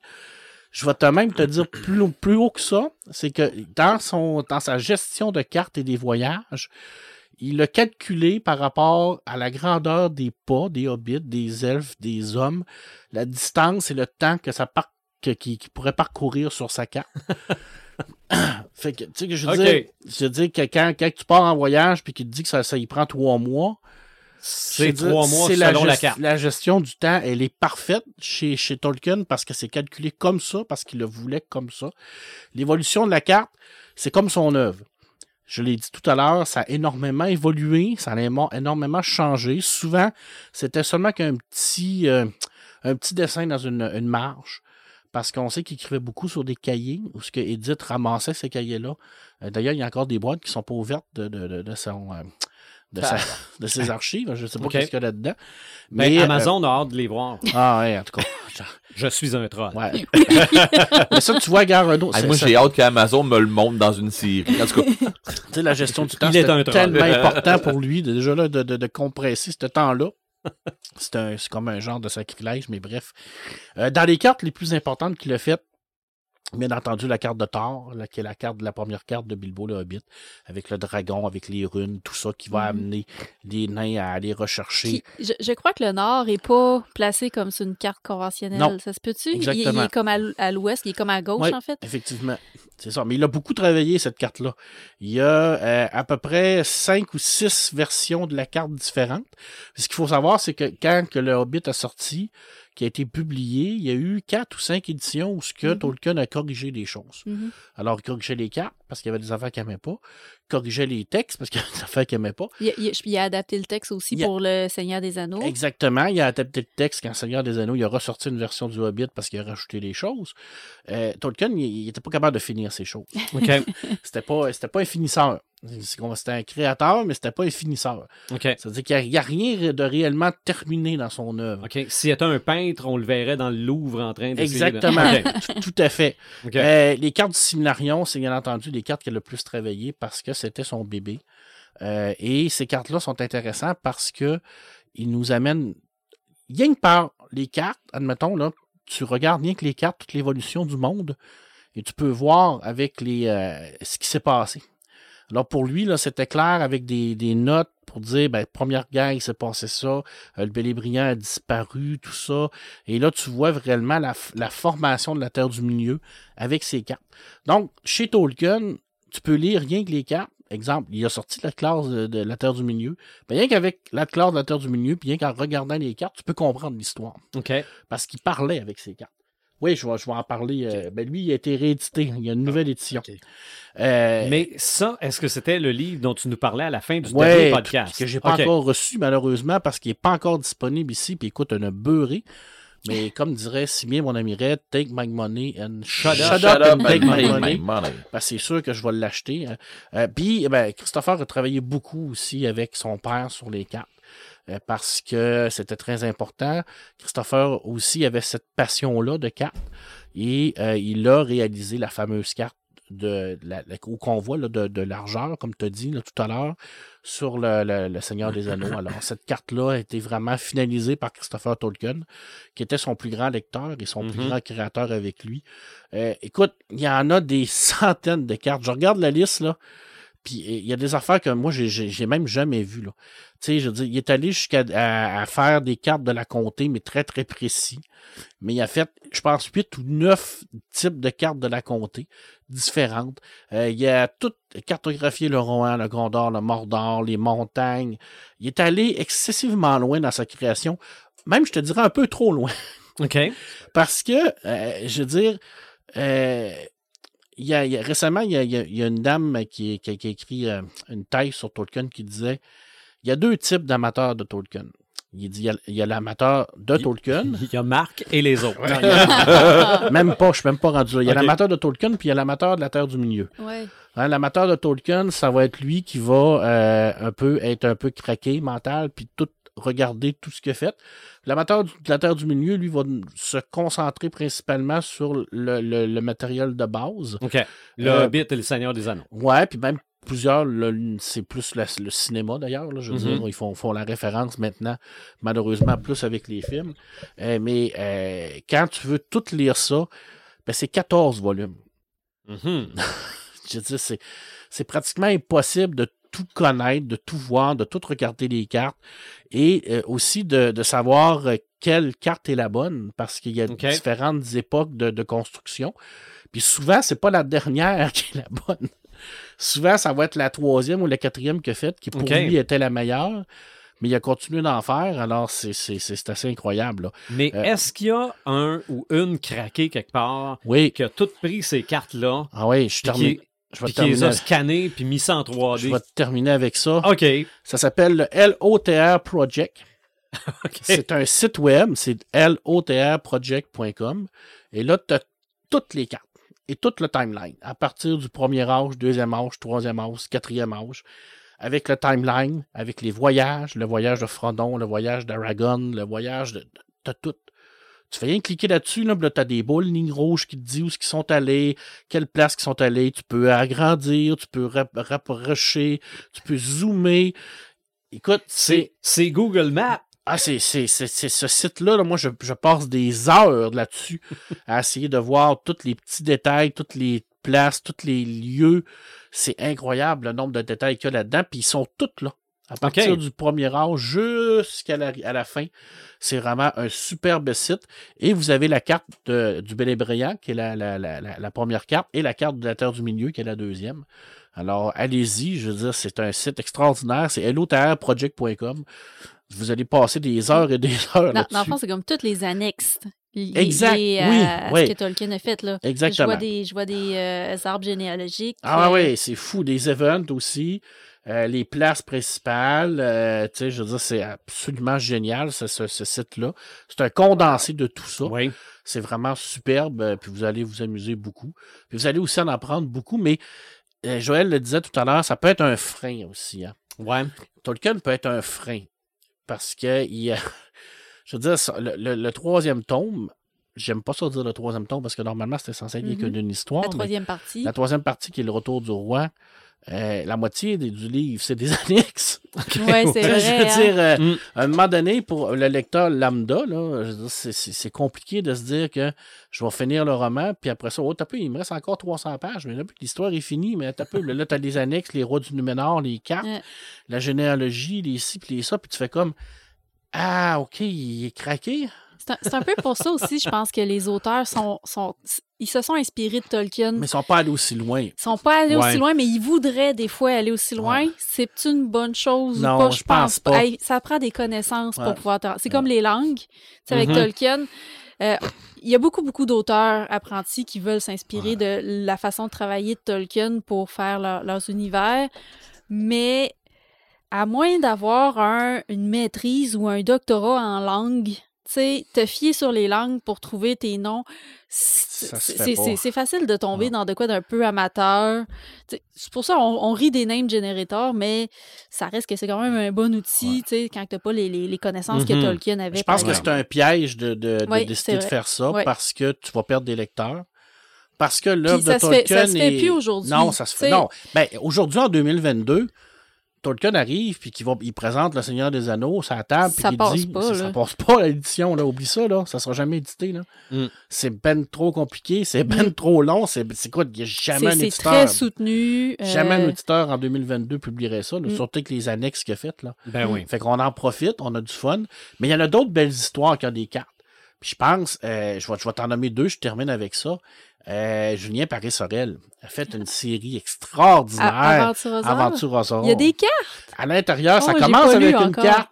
J'avais dit, quand j'avais parlé, j'ai dit toutes les bonnes histoires commencent avec une carte. Puis il dit oui, j'ai appris ma ah. leçon. Et quand tu rouvres la, quand tu rouvres la BD, les deux premières planches sur la, c'est une carte, c'est une carte de son ah. monde. Puis c'est super le fun parce que c'est une aventure mm-hmm. qui est extraordinaire. C'est tellement une belle BD. Puis euh, il y a les chroniques de la Lune Noire qui ont beaucoup joué avec les cartes. Mais là, ce qui était plaisant, c'est que les cartes euh, étaient euh, en arrière-plan. Exemple, dans l'action, tu avais une double page avec la carte, puis là, tu avais mm-hmm. l'armée de Gorgorbé qui se promenait sur la carte pour montrer où ce qui détruisait des affaires, puis où ce qui allait, puis quand Wish se promenait, ben là, tu avais une planche pour montrer okay. allait où les nains. Fait que la carte est jamais là en tant que telle. C'est pas une référence. C'est pas une référence, mais elle fait partie de l'histoire. Ah, fait qu'à un moment donné, à force de lire, tu sais où ce qui sont les affaires parce que tu sais à peu près où ce qui sont allés. Fait que tu sais où sont les royaumes sans avoir vraiment une carte générale. Donc, c'est un peu comme un personnage de l'histoire, mhm. la carte. Fait que c'est bien fait pour ça. On, voit un peu ce concept-là aussi dans les films. Oui. Tu sais, on voit l'image de la carte qui, euh, oui, qui, apparaît en deux scènes avec le tracé. On a fait, on a fait un podcast, c'est cliché. Là. Mhm. ouais. Le cliché de la map avec les petits points. ah, c'est génial. La, voiture qui part ou l'avion. Ça, ça, ça, fait, ça fait tellement la job. Ça. Oui, mais c'est le cliché de la map. Ben mais c'est, je suis d'accord avec Joël, c'est que ça peut devenir aussi une problématique, une carte. C'est que tu te limites aussi quand tu fais une carte à, à faire ton histoire à l'intérieur de cette Mhm. carte-là. Mhm. Parce qu'après d'avoir fait ta carte, si tu veux extensionner ton histoire, il faut que tu expliques pourquoi. Si tu ne l'as pas, cette carte-là, ça te laisse un univers qui est plus ouvert en tant que tel. Quand tu fais ta carte, tu es comme limité à ça. Il y a des endroits où ce que non. Ah, ça, tu vois, je vais te laisser t'en parler. Ah, puis faut, faut quand même l'expliquer aussi, la présence de la carte. Là. Oui. Tu sais, si, euh, exemple, moi, dans- dans, une histoire que j'ai écrite dernièrement, euh, de la fantasy, il n'aura pas de carte et j'ai pas utilisé de carte pour écrire Mhm. l'histoire pour la très simple raison qu'ils sont dans des terres inconnues. Ouais. Fait que, tu sais, faire une carte puis expliquer que ces terres-là sont pas colonisées, que c'est C'est désertique, qu'il y a personne. C'est ça. Toi, en, en tant que lecteur, tu connais tout le terrain. Puis, tu mais sais, les, ceux les que tu lis, personnages ont, les personnages ont aucune idée où est-ce qu'ils sont Mhm. rendus. Le lecteur non plus, l'auteur non plus, quand elle a Mhm. écrit l'histoire. Fait il- je pense qu'il faut justifier le... Oui. D'ailleurs, dans la Terre du Milieu, il y a des places qui sont pas cartographiées. Ah. Tout le sud. OK. Bon, c'est absolument rien ce qu'il y a là. Moi, moi, ma question, euh, l'inspiration, là, tu sais, j'ai déjà vu qu'il s'était peut-être inspiré un peu de l'Europe Oui. pour faire son tracé. Oui, il y a même des gens qui ont pris la carte de, de- de la Terre du Milieu, qui l'ont juxtaposée à la carte de l'Europe par rapport à ça, puis on voyait vraiment où ce que les principaux points étaient. OK. Puis, euh, il me semble que le Mordor, c'était proche de l'Allemagne. là. Je veux pas dire ça comme Ouais. ça, là, mais c'était... En tout cas, Ouais. faudrait que je le retrouve, là, mais, oui... Euh, Il a fait la guerre Ouais. 14-18. Ouais, ouais, ouais, ben, ça l'a influencé, c'est Ça sûr. l'a beaucoup influencé. Ouais, le Tolkien et la guerre et la Grande Guerre, c'est probablement un des livres les plus importants pour comprendre comment ça l'a influencé. Dans sa mythologie, dans sa façon de faire aussi, mais également dans son, euh, dans son pas amour envers le, le- le prochain. Parce qu'il- pas amour. non, ben, c'est- je veux dire, c'était un, c'était un homme qui aimait beaucoup les gens, mais il aimait pas beaucoup la, la, la bisbille. Tu sais, c'était un, homme, Mhm. un, un homme tranquille, puis il l'a vécu, là, la, la- la guerre. Ouais. là, je veux dire, il a été tranchées, il a vu du monde mourir, il y a deux de ses meilleurs amis qui sont morts. Il est sorti de là euh, pratiquement miraculé, là, parce qu'il aurait pu mourir là. Mais oui, euh, il y a effectivement, parce qu'à la base, il voulait créer une mythologie pour l'Europe, mais ça a très vite parti. Mais oui, il Ouais. faudrait que je le retrouve, mais j'avais vu ça à un moment donné, la juxtaposition de la carte, la Terre Mhm. du milieu sur le monde. Maintenant, il n'y a, aucune place dans ses lettres, il n'y a aucune place dans son... euh, qui parle de ça en tant que tel, vraiment si c'est vrai ou pas. Mais comme je te dis, il y a tellement d'affaires que j'ai pas lues, peut-être que ça l'est. là. Tu sais, les lettres fait 1200 pages, puis ça Ouais. représente à peu près 40 ou 50% de sa correspondance. Fait que, je veux dire, euh, une- c'est une vie, hein. Mhm. une vie, une vie. Je- Je sais pas s'il y a des cartes dans le Witcher, j'ai pas lu euh, assez pour ça, mais je sais qu'il y a sûrement d'autres grandes œuvres qui ont des Mhm. cartes. Robert Howard a fait une carte pour son univers. OK. Très, très, très minime. Euh, quand tu euh, rouvres les nouveaux euh, intégrales, tu as la carte du monde. Puis tu sais où ce que les principaux États sont, les principales villes. C'est très, très minime. Mais tu sais, que, tu sais où ce a le nord, tu sais où ce le sud, tu sais Mhm. quoi les, les, les Arias, puis toutes les grandes villes où ce qu'ils sont. Fait que tu as un petit peu de l'idée où ce que Conan s'en va. Puis tu vois que des fois, il fait des, des méchants bons dans la carte. OK. il te cite dans une aventure, puis dans une autre nouvelle, il est rendu là. Tu te dis, il a voyagé beaucoup. Je vais faire un encartade Oui. par rapport. Merci, Tuléry. Euh, dans le, le jeu de rôle Le Seigneur des Anneaux, fait par Aaron Crown Ouais. Enterprise, tu as un module justement qui parle du Sud. Puis ils ont fait une, euh, une map monde euh, de, de la Terre, du continent au grand complet, que j'ai la chance d'avoir euh, d'avoir chez, chez nous. Mhm. Alors, c'est euh, mais j'ai la chance de, de, de vous l'amener. me- me Mais elle est ça. légende parce que ça n'a pas été cartographié par. non, c'est ouais. ça. Non. Ben, Tolkien n'a pas, euh, pas tout référencé non plus. Non, non, mais c'est correct. Il y a là. beaucoup de points d'obscurité dans son œuvre. Il y a beaucoup de personnages qu'on ne sait pas trop ce qu'ils ont fait. C'est ce qui fait la légende. Exactement. Mhm. Je veux dire, il y a beaucoup de zones d'ombre. Puis Ouais. honnête, euh, honnêtement, là, ce que Gros B est en train de, il est en train de dire là, euh, quand tu es maître de jeu, puis que tu décides qu'on s'en va là-bas, ben c'est le maître qui vient de décider. Ouais. Peu importe ce que c'est que Tolkien a bien pu décider, dans le monde dans lequel que j'ai fait jouer mes joueurs, ils s'en vont là-bas, puis Ouais. c'est comme ça.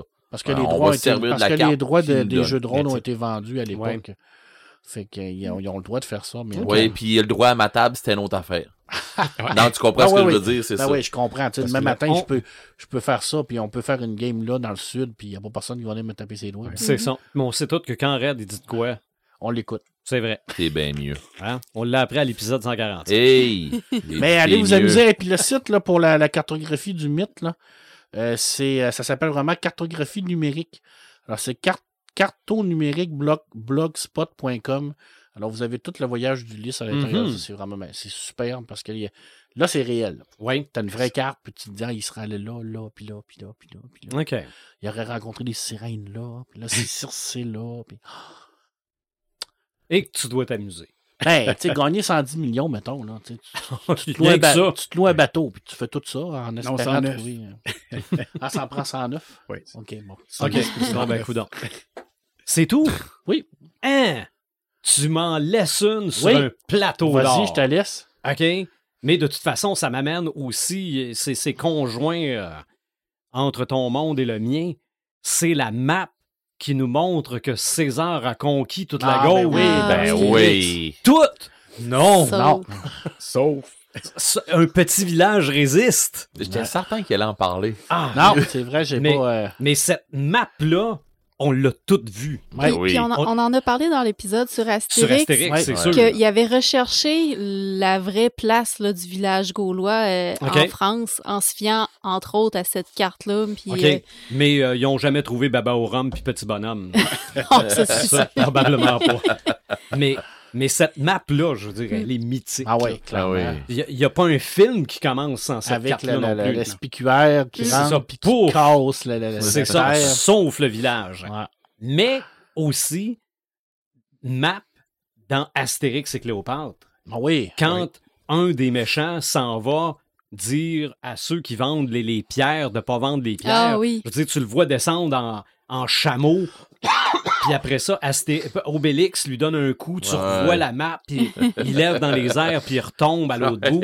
Donc ça, oui, il y a des maps énormément dans, dans Ben oui. Astérix. Euh, bon, on a parlé du cliché des maps.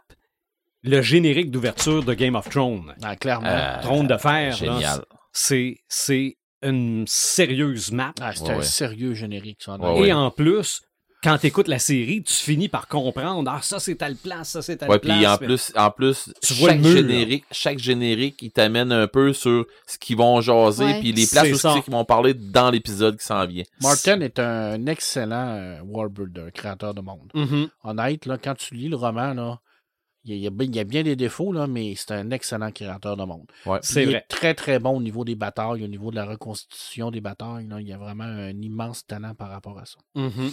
Bon, évidemment, on a fait un épisode sur les pirates des cartes. Ben ouais. Il y, a- il y en a tout le Ben temps. là. Il y a une carte au trésor, donc je pourrais, euh, je pourrais facilement reparler clair, des, des- des pirates des Caraïbes. Et le film d'animation de Disney que j'avais regardé le lendemain de l'épisode, mais je me rappelle plus du nom. Ah, c'est. euh, La carte au trésor? Non, L'île au euh, trésor. Ah, se peut ok. que ça- Ouais, l'île au trésor, euh, dans, C'est dans- ça. c'est comme dans l'espace, hein? Oui, oui, oui. Ouais, Ah, c'est bon, ça. L'île au trésor, c'est merveilleux. Mais, Mais- c'est- c'est un remake, dans le fond, du. de. de, de, de ben. D'un vrai film de pirates. D'un vrai film de pirate, là, qui est l'île au trésor, là. OK. C'est vraiment un remake de ça, là. Mais on, Carrément. re- on reste dans Disney. Il y a Atlantis. Ouais. Ouais. Atlantis, évidemment, ça, ça part d'une carte. Mm. Euh, les films, euh, ben bon, évidemment, Indiana Jones, c'était bien populaire, donc il y a eu plein de films du Ben genre. oui. Mais euh, à la poursuite du diamant vert, le diamant du Nil, il y a des cartes là-dedans. Euh, J'ai pas vérifié, mais il y en a sûrement avec euh, Tomb Raider, mais tu vas peut-être en parler dans les Ouais, jeux. ben c'est ça, je vais en parler. Bon. dans Waterworld, il y a quelqu'un qui a la map de tatouée sur Hey, lui. ben oui, Ouais. c'est Ouais. vrai, la petite fille. il, y a, oui. il y a ça, ce qui m'amène évidemment à Prison Break. C'est pour ça que Je me suis dit, il va sûrement parler de Mais Prison c'est Break. pour ça que j'ai demandé au début, parce que là, c'est le plan de la prison. Oui, donc, c'est oui. une map. Ben Ah oui. oui. Bon, je me, je me posais la question. Euh, jeu de guerre, War Games. Mhm. Il y, a des- il y a des maps là-dedans. Dans la malédiction d'Oak Island, Y a-tu une carte? il, il me semble qu'il y a une Ah, il y carte. en a à peu près 75. Non, non, mais ça, là, c'est. euh, En tout cas. Ah non, mais cette année, ils ont dit qu'elle allait découvrir de quelque chose de très important. Ah, ben oui, c'est sûr, s'il le dit, ça va se produire. Probablement. Un clou. OK, probablement. Peut-être peut-être un clou en or. Non, ils ont trouvé de l'or dans le puits à la fin de la saison 8. Voilà. La poussière. Euh, les Goonies. Des présences d'or dans l'eau.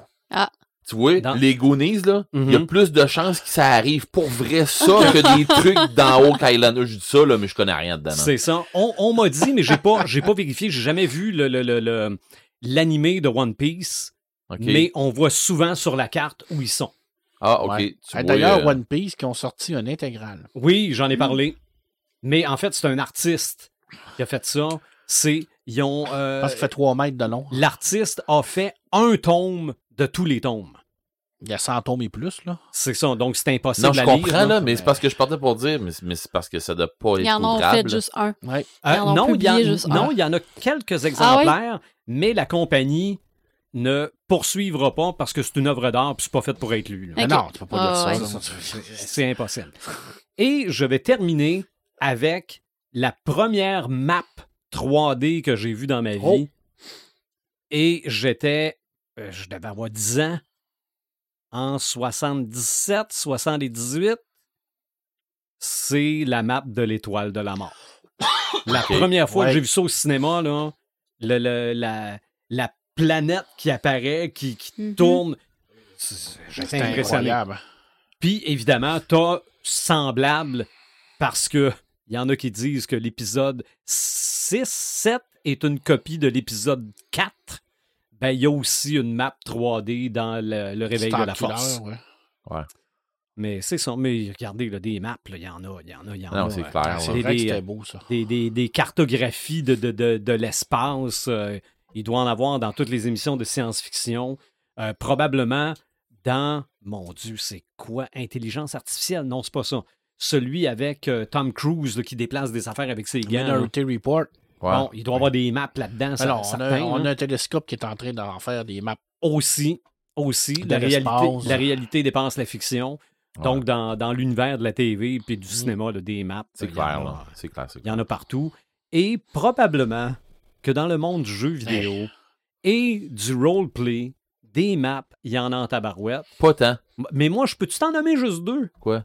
Moi, quand j'ai trou... quand je suis tombé sur la carte de Metroid, ça m'a. ça a changé ma vie. Ben, tu vois, ça, c'est une des deux affaires que je voulais jaser. OK, bon, ben, je vais dire la deuxième. Ok, vas-y donc. Risque, ça se joue sur une map. Bon, Ouais, regarde, tu absolument. vois, à partir Bon. de là, j'ai plus rien jasé. Bon, ben, pensant au Sam allume, ça. La Non, carte non, de non, Zelda.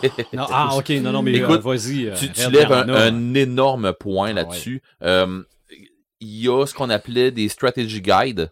OK? Euh, où on pouvait avoir, où euh, il y a un moment donné qu'il y a aussi les Nintendo Gamers, puis des affaires comme ça, où on avait aussi des cartes pour euh, des mondes spéciaux, puis des affaires même. Dans les jeux vidéo, il y en a eu une plétarde de, tout- de tout ça. Super Metroid, la map complète Ouais. se déplie en quatre. Exactement. J'en j'ai perdu dans, dans mon euh, dans- mon inondation chez nous là. Mhm. J'ai perdu un paquet de cartes dans ce style-là, euh, des cartes de Elder Scroll puis des affaires comme ça, des tous des, des jeux de stratégie, tu sais, des des euh, des strategy guides comme je Mhm. disais, des guides stratégiques qui vont t'aider énormément dans les jeux que tu vas jouer. Je me souviens d'en avoir acheté un à un moment donné dans Mass Effect. Euh, où ce que c'est que tu avais l'univers au complet de tout, euh, toute mappé et tout ça. J'en avais, j'en ai encore de Star Wars, de tout le, le- le- le système planétaire euh, au complet. Euh, j'en ai eu, puis pour, euh, pour les, les jeux de, de rôle, on en a besoin tout le temps. Dans Surtout Star Trek, Star Wars, il y avait des cartes de vaisseau aussi. là. dans Star quoi t'as dit? Dans Star Wars. Ok, oui. Tu dis Star Trek? Et t'as failli. Ah non, non, non, je sais pas. Dans ça Star ça s'est comme, probablement, mêlé- là, mais ça dans comme mêlé dans Je ta sais pas, bouche. ton micro il a fucké en tout cas. Dans le jeu de rôle, il y avait des cartes des Imperial Star, Class Star Destroyer. C'est ça.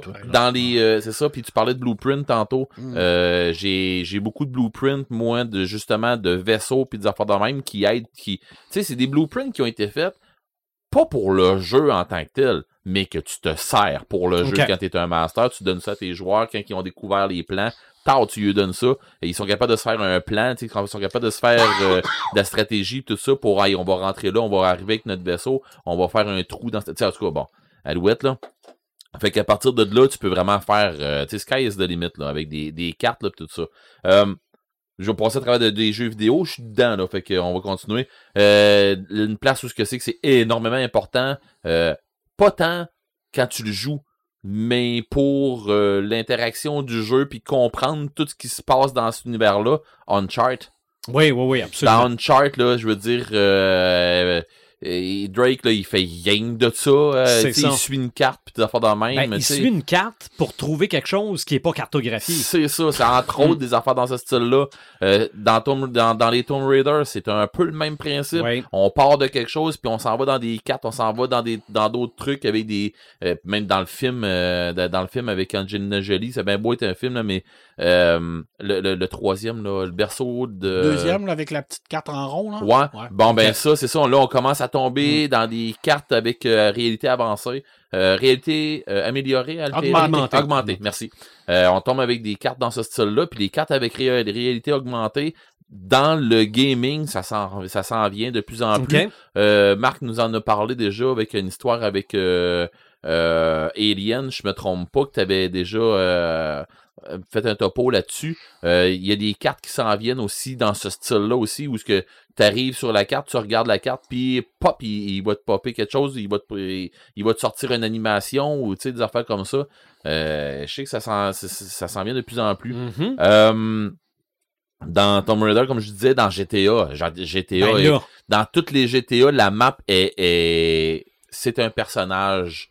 oui. Je, je peux pas dire ça comme ça, mais la map est un personnage en tant que tel. C'est ça. Et c'est de la découvrir aussi. Oui, parce que c'est ça. C'est un des tu l'as jamais tout au complet. Exactement. Ben, c'est- t'as pas accès à telle place parce qu'il y a une barrière dans le chemin. T'as pas accès à telle place parce que le pont il est défait. T'as pas, puis ainsi de suite. Fait que tu, tu continues, t'avances un peu, puis euh, dans le jeu, ben finalement tu commences à, dé- à débloquer des trucs, puis t'ouvres la map. Euh, The Division. de- Ah je me souviens le premier The Division où quand tu te promènes, c'est dans Manhattan, puis des affaires dans même, tu, tu, pars du début de l'île, tu t'en vas jusqu'au bout. Euh, ils ont vraiment fait toutes les rues, toutes les affaires. C'est pas tout accessible, mais ils ont vraiment tout fait au complet. Mhm. Ça, euh, j'avais trouvé ça assez génial. Je trouve que les gens ils ont vraiment travaillé fort là-dessus. Le deuxième, c'était à Washington. C'était un peu le même principe que ça. C'est gros, un, un gros défi avec la carte. Euh, après ça, euh, Elder Scroll Online. Ben, t- toute la série Elder Scroll, je veux dire, ça marche tout beaucoup avec une grosse carte ou dans laquelle que tu te promènes d'un bord puis de l'autre. Et euh, toutes les extensions, c'est du stock de plus qui te rajoute sur la carte avec des, des nouveaux, des nouvelles régions, tout ça, où ce que justement on arrive sur la carte. Tu peux te promener, faire, faire n'importe quoi sur la carte, mais tu la connais pas, fait que t'es aussi bien de, de, de, de faire la quête en même temps qui va te faire développer la carte. Oui. Euh, fait que c'est ça. Fait que les autres, ils ont, ils ont vraiment développé un monde en tant que tel avec Elder Scroll Online, mais c'est le monde de Elder Scroll que, euh, dans le fond, on a connu avec Oblivion, qu'on a pas, qu'on a connu avec Daggerfall, qu'on a connu avec, en tout cas, Alouette, là. Euh, Morrowind, puis ainsi de suite. Fait que c'est tous des, des c'est tous ces mondes-là qui sont réunis dans le même. Euh, parce que dans le fond, c'est le jeu Elder Scroll, mais en ligne que tu vas jouer avec les autres joueurs. Mhm. Fait que le mapping est excessivement important là-dedans. En plus que euh, dans ce jeu-là, quand tu finis par, euh, par, par, euh, reconnaître un peu où est-ce que tu t'en vas un peu, euh, tu dois te trouver à un moment donné, euh, en faisant des, des petites quêtes, puis en faisant des, des, des, des petits trucs journaliers, tu peux te ramasser avec des cartes, des, des, des cartes au trésor, des cartes de, de repérage de, de, de, de pierres précieuses, affaires de même. Fait que là, ben, tu, ils vont te montrer un spot sur la carte. C'est comme une, une lettre que tu vas ouvrir, puis ils te montrent un, sp- un spot. C'est où ça? Puis là, ben, tu sais que c'est dans telle région, mais c'est où? Puis tu vois une montagne avec un arbre à côté, mais t'as mon- quand tu y étais à cette place-là, puis quand tu l'as vu à un moment donné, tu vas faire Ah oui, c'est dans ce coin-là. Fait que là, ben, tu te promènes un peu dans la carte, puis tu, tu te promènes un peu avec euh, tes- ton personnage, puis là, ben, ben entendu, c'est jamais tranquille où ce que c'est qu'il faut tailler. Oui. Fait que, tu sais, ben, tu vas débloquer d'autres trucs. Euh, pour les jeux vidéo, écoute, euh, je pourrais t'en jaser juste de ça, faire Oui. un podcast à moi tout seul, rien là-dessus sur les jeux vidéo. On s'entend, là, euh, quand t'arrives euh, dans tous les Mario, il y a une carte, puis tu sais... euh, oui, mais bon. ça commence juste à Mario 3. Ben oui, c'est ça. C'est, c'est ce que je m'en allais dire. Dans le fond, à Mario 3, où ce qu'on commence avec la carte, puis là, C'est ben, ça. tu débats, tu débloques plus que c'est, où tu t'en vas. Moi, honnête, là, Mario 3, ça reste mon préféré pour Mhm. justement l'innovation de la carte. Je C'est trouvais ça. ça génial. là. Mais Super Mario World, Ouais, c'était une autre le, affaire. là. le Super Nintendo, c'est une pas pire carte Oui, aussi. oui, oui, oui, oui, oui, c'était Mm. génial.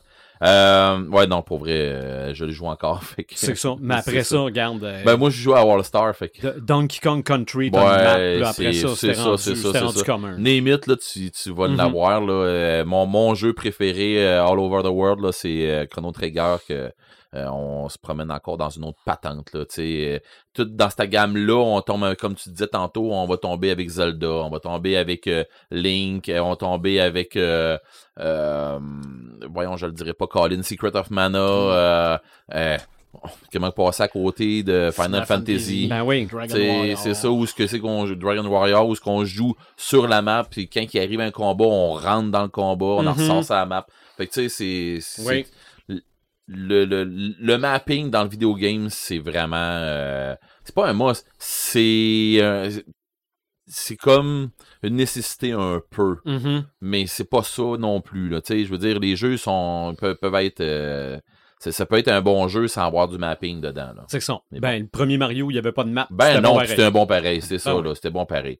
Euh, les, le- le- les, les maps dans les, dans les board games, je me rentrerai pas là-dedans, mais je vais vous en nommer une affaire dans laquelle que le mapping est extrêmement important puis que tu peux le développer. C'est la même map tout le temps que tu vas avoir. OK. OK? Ce jeu-là s'appelle Hero Quest. Ben, vous savez que mon, mon amour Ouais. pour Hero Quest Mhm. est assez grand. là. Euh, c'est la même, la même tuile que tu vas avoir en avant toi tout le temps, mais le mapping est infini là-dedans.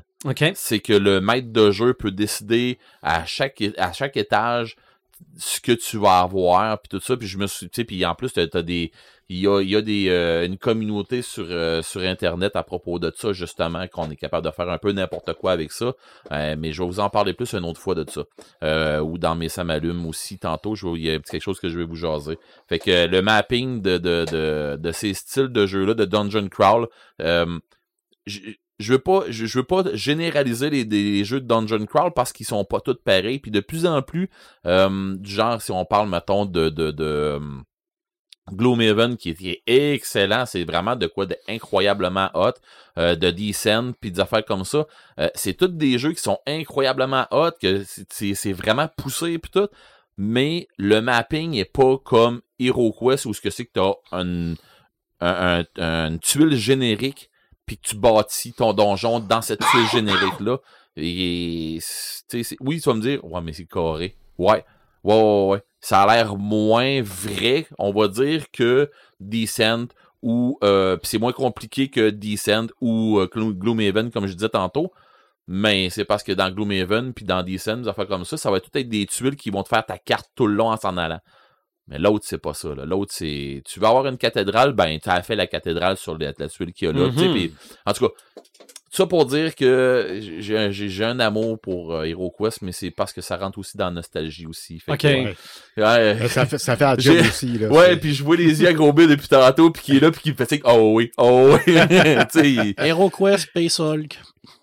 ah, deux, c'est ça. euh, C'est deux, c'est deux deux- affaires de map Ouais. Ah, ah, classiques. ah, ah, c'est ça, ouais. exactement. Mm. Euh, puis c'est ça, puis quand on tombe dans le mapping, si tu veux jouer à, à Warhammer 40 000, puis des affaires comme ça, je veux dire, c'est des jeux qui se jouent exclusivement sur une table, c'est du battle board, euh, mais si tu joues, tu te fais une carte, puis tu joues sur Mm. ta carte-là. OK. Tu sais, en général, puis tu joues même pas avec des cases, là, tu y vas avec des règles, là, puis des affaires Ouais. comme ça, là, parce que ça donne à rien. là.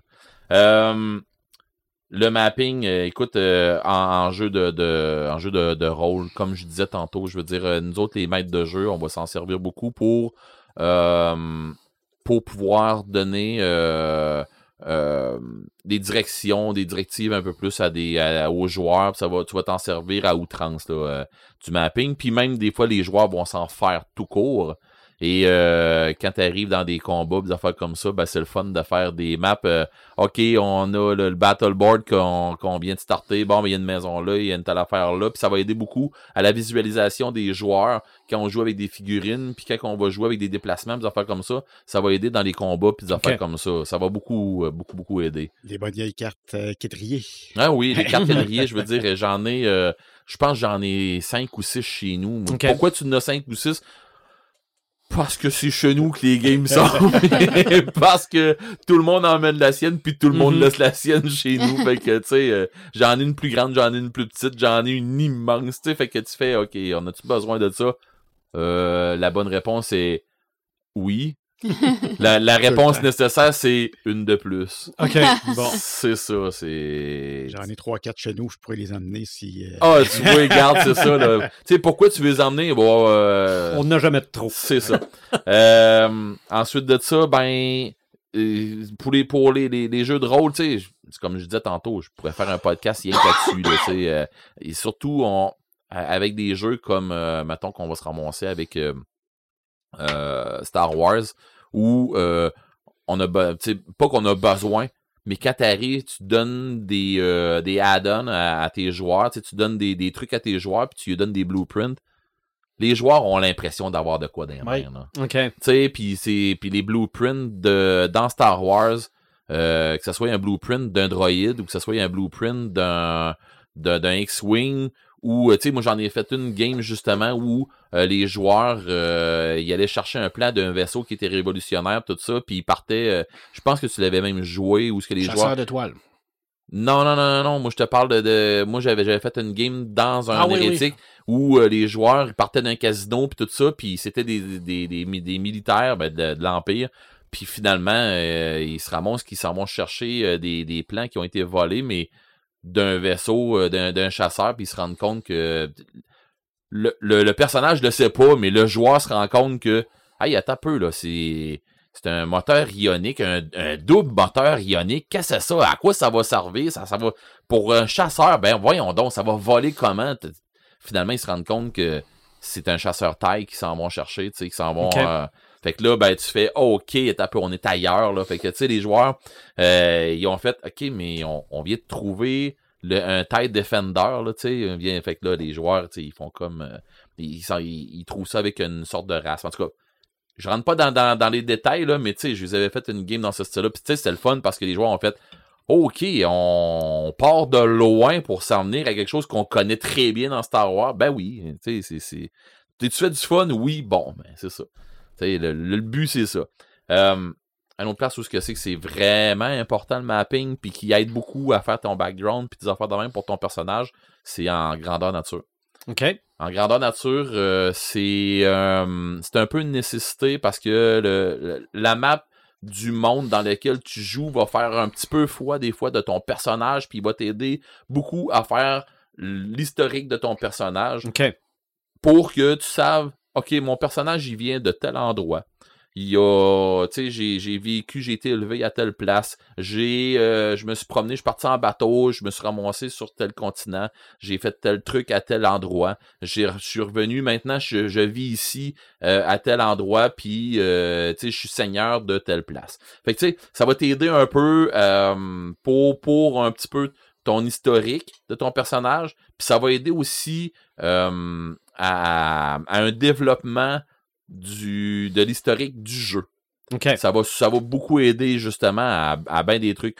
Euh, quand que je pense à ça, je pense, mettons, à euh, Bicoline. À Bicoline, tu sais, qu'on a, on a la map, puis à un moment donné, il est arrivé des trucs pendant l'année. Il est arrivé. euh, euh, bon, ben, les, telle, île a été, a été pris par telle gang, tout ça. Fait que là, les, les, les couleurs vont changer sa map, euh, les, les, euh, les royaumes vont changer. Ça, maintenant, c'est plus à, à l'Empire. C'est rendu que c'est l'Andorre qui a ramassé ça. Puis bon, Tes- tes amis de l'année passée sont rendus tes amis. eh, effectivement, c'est des trucs de même. Ou à un moment donné, il arrive. C'est quoi qui s'est passé? Il y a eu euh, un innommable qui est passé sur la carte. Il y a une trace sur la carte.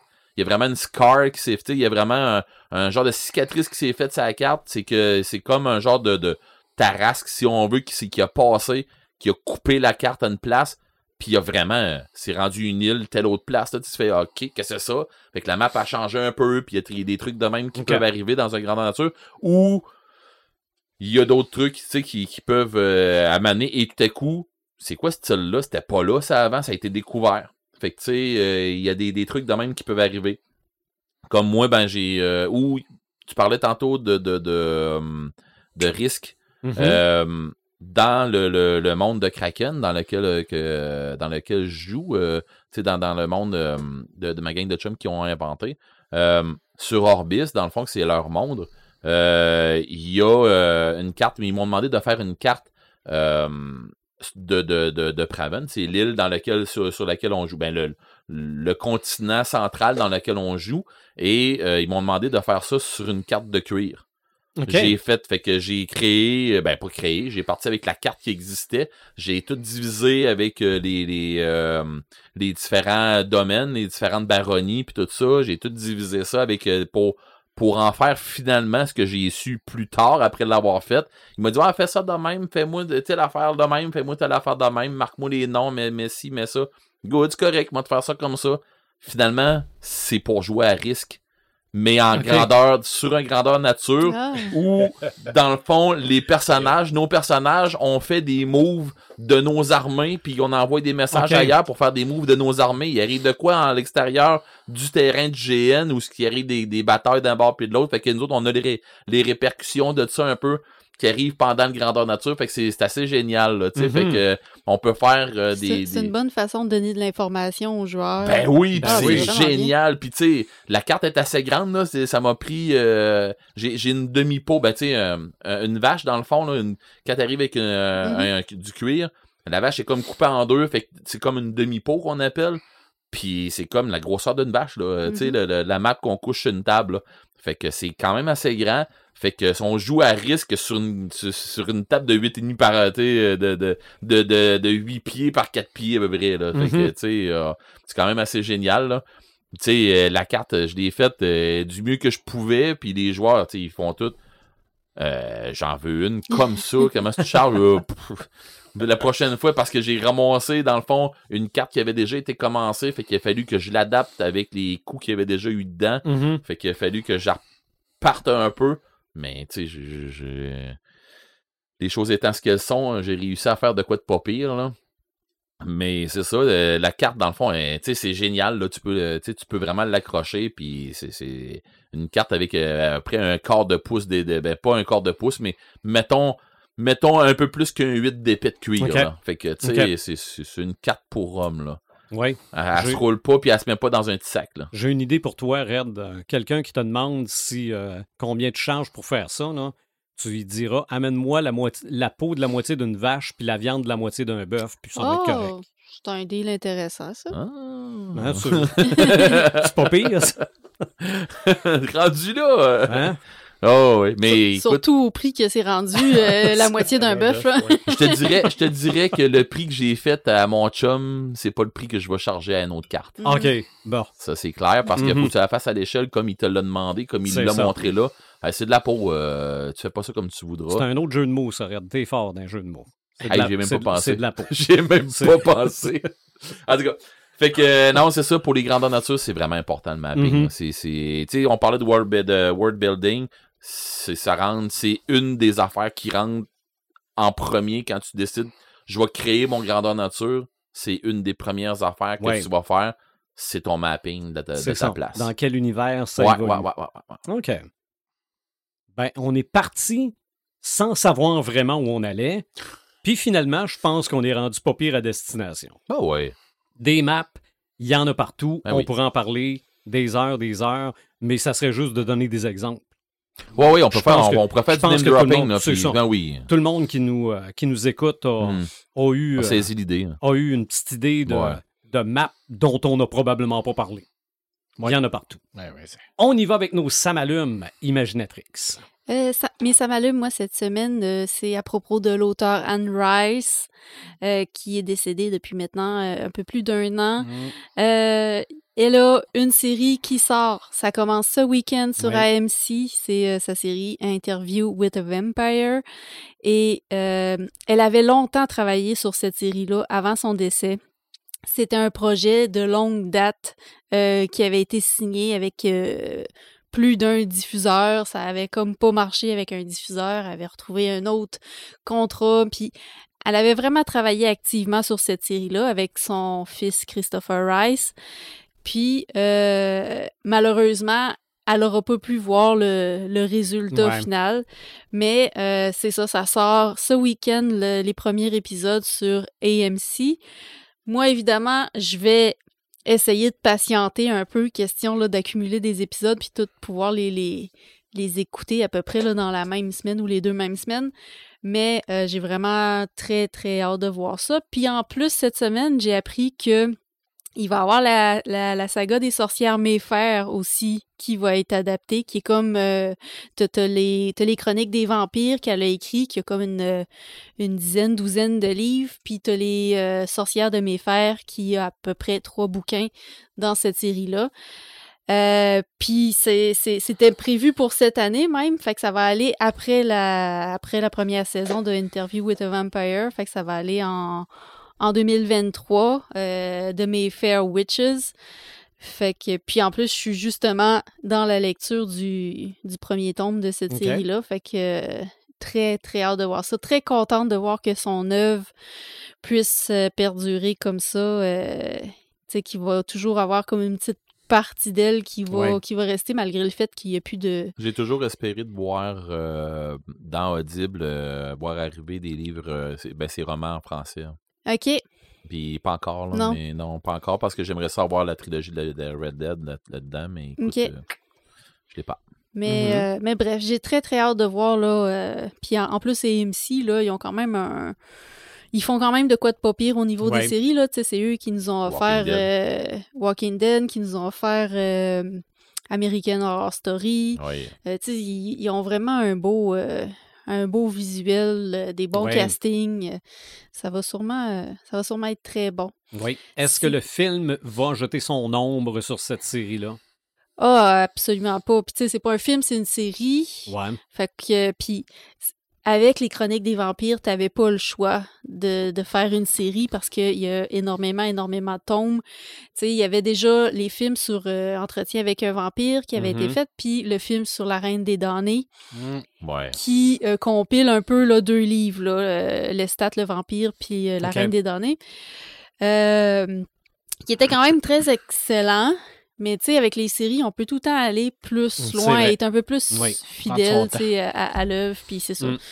Fait que, euh, fait que bref, c'est deux séries que j'attends avec impatience pour me replonger dans, dans son univers à elle, puis qui va sûrement me donner envie aussi de, de m'avancer un peu plus parce que les Chroniques des Vampires, je les ai pas tous lus. là. J'ai lu seulement les trois premiers, euh, mais ça va sûrement me donner euh, le goût là, de me replonger dans cet univers-là. Sinon, un dernier petit ça m'allume rapidement, euh, c'est demain le 1er octobre? Oui. Et euh, qui dit octobre dit sur les réseaux sociaux le Inktober, Inktober qui commence. Mhm. Euh, j'ai été, j'ai pas été beaucoup sur les réseaux sociaux dans les derniers mois avec les rénaux de mon bureau. Puis à Ouais. ce temps, je profite de mon coin lecture. Je préfère faire de la lecture. Mais il y a des bonnes chances que j'aille faire ma petite tournée à tous les jours là, pour voir les artistes que je suis parce que c'est tout temps beau de voir l'originalité. Puis en plus, la liste cette année, tu sais, c'est une liste de, de, de thèmes qui, qui sort à chaque année. euh, normalement, fin août, là, ils sortent le- la liste des thématiques. Puis cette année, je la trouve pas évidente. là. Il y en a que je me fais, oh, euh, j'ai hâte de voir comment on va exploiter ces sujets-là. Puis euh, il y a Marc aussi qui, lui, fait sa version lecture en Readtober. Euh, Avec les mêmes thèmes. Avec le, il, il suit la liste officielle du Inktober. Je vais essayer de suivre la sienne un peu parce que je suis pas sûr que je vais être capable de faire le Inktober, moi. Non, puis hey, c'est- c'est c'est- c'est vraiment c'est vraiment un gros phénomène ça le Inktober. À la base là, c'était vraiment un petit doodle, un petit dessin que les gens faisaient Mhm. un par jour. Puis là à ce temps les gens ils se préparent, tu sais, ils commencent à faire des illustrations des semaines en avance pour être sûr d'être capable de toutes les faire tout au tu sais que le 31 octobre, Mhm. il, en, il en offre une comme il en a offert tous les autres jours du Ouais. mois. Fait que euh, c'est- vraiment un beau. euh, Puis sur Instagram, je trouve que ça suit vraiment bien Oui.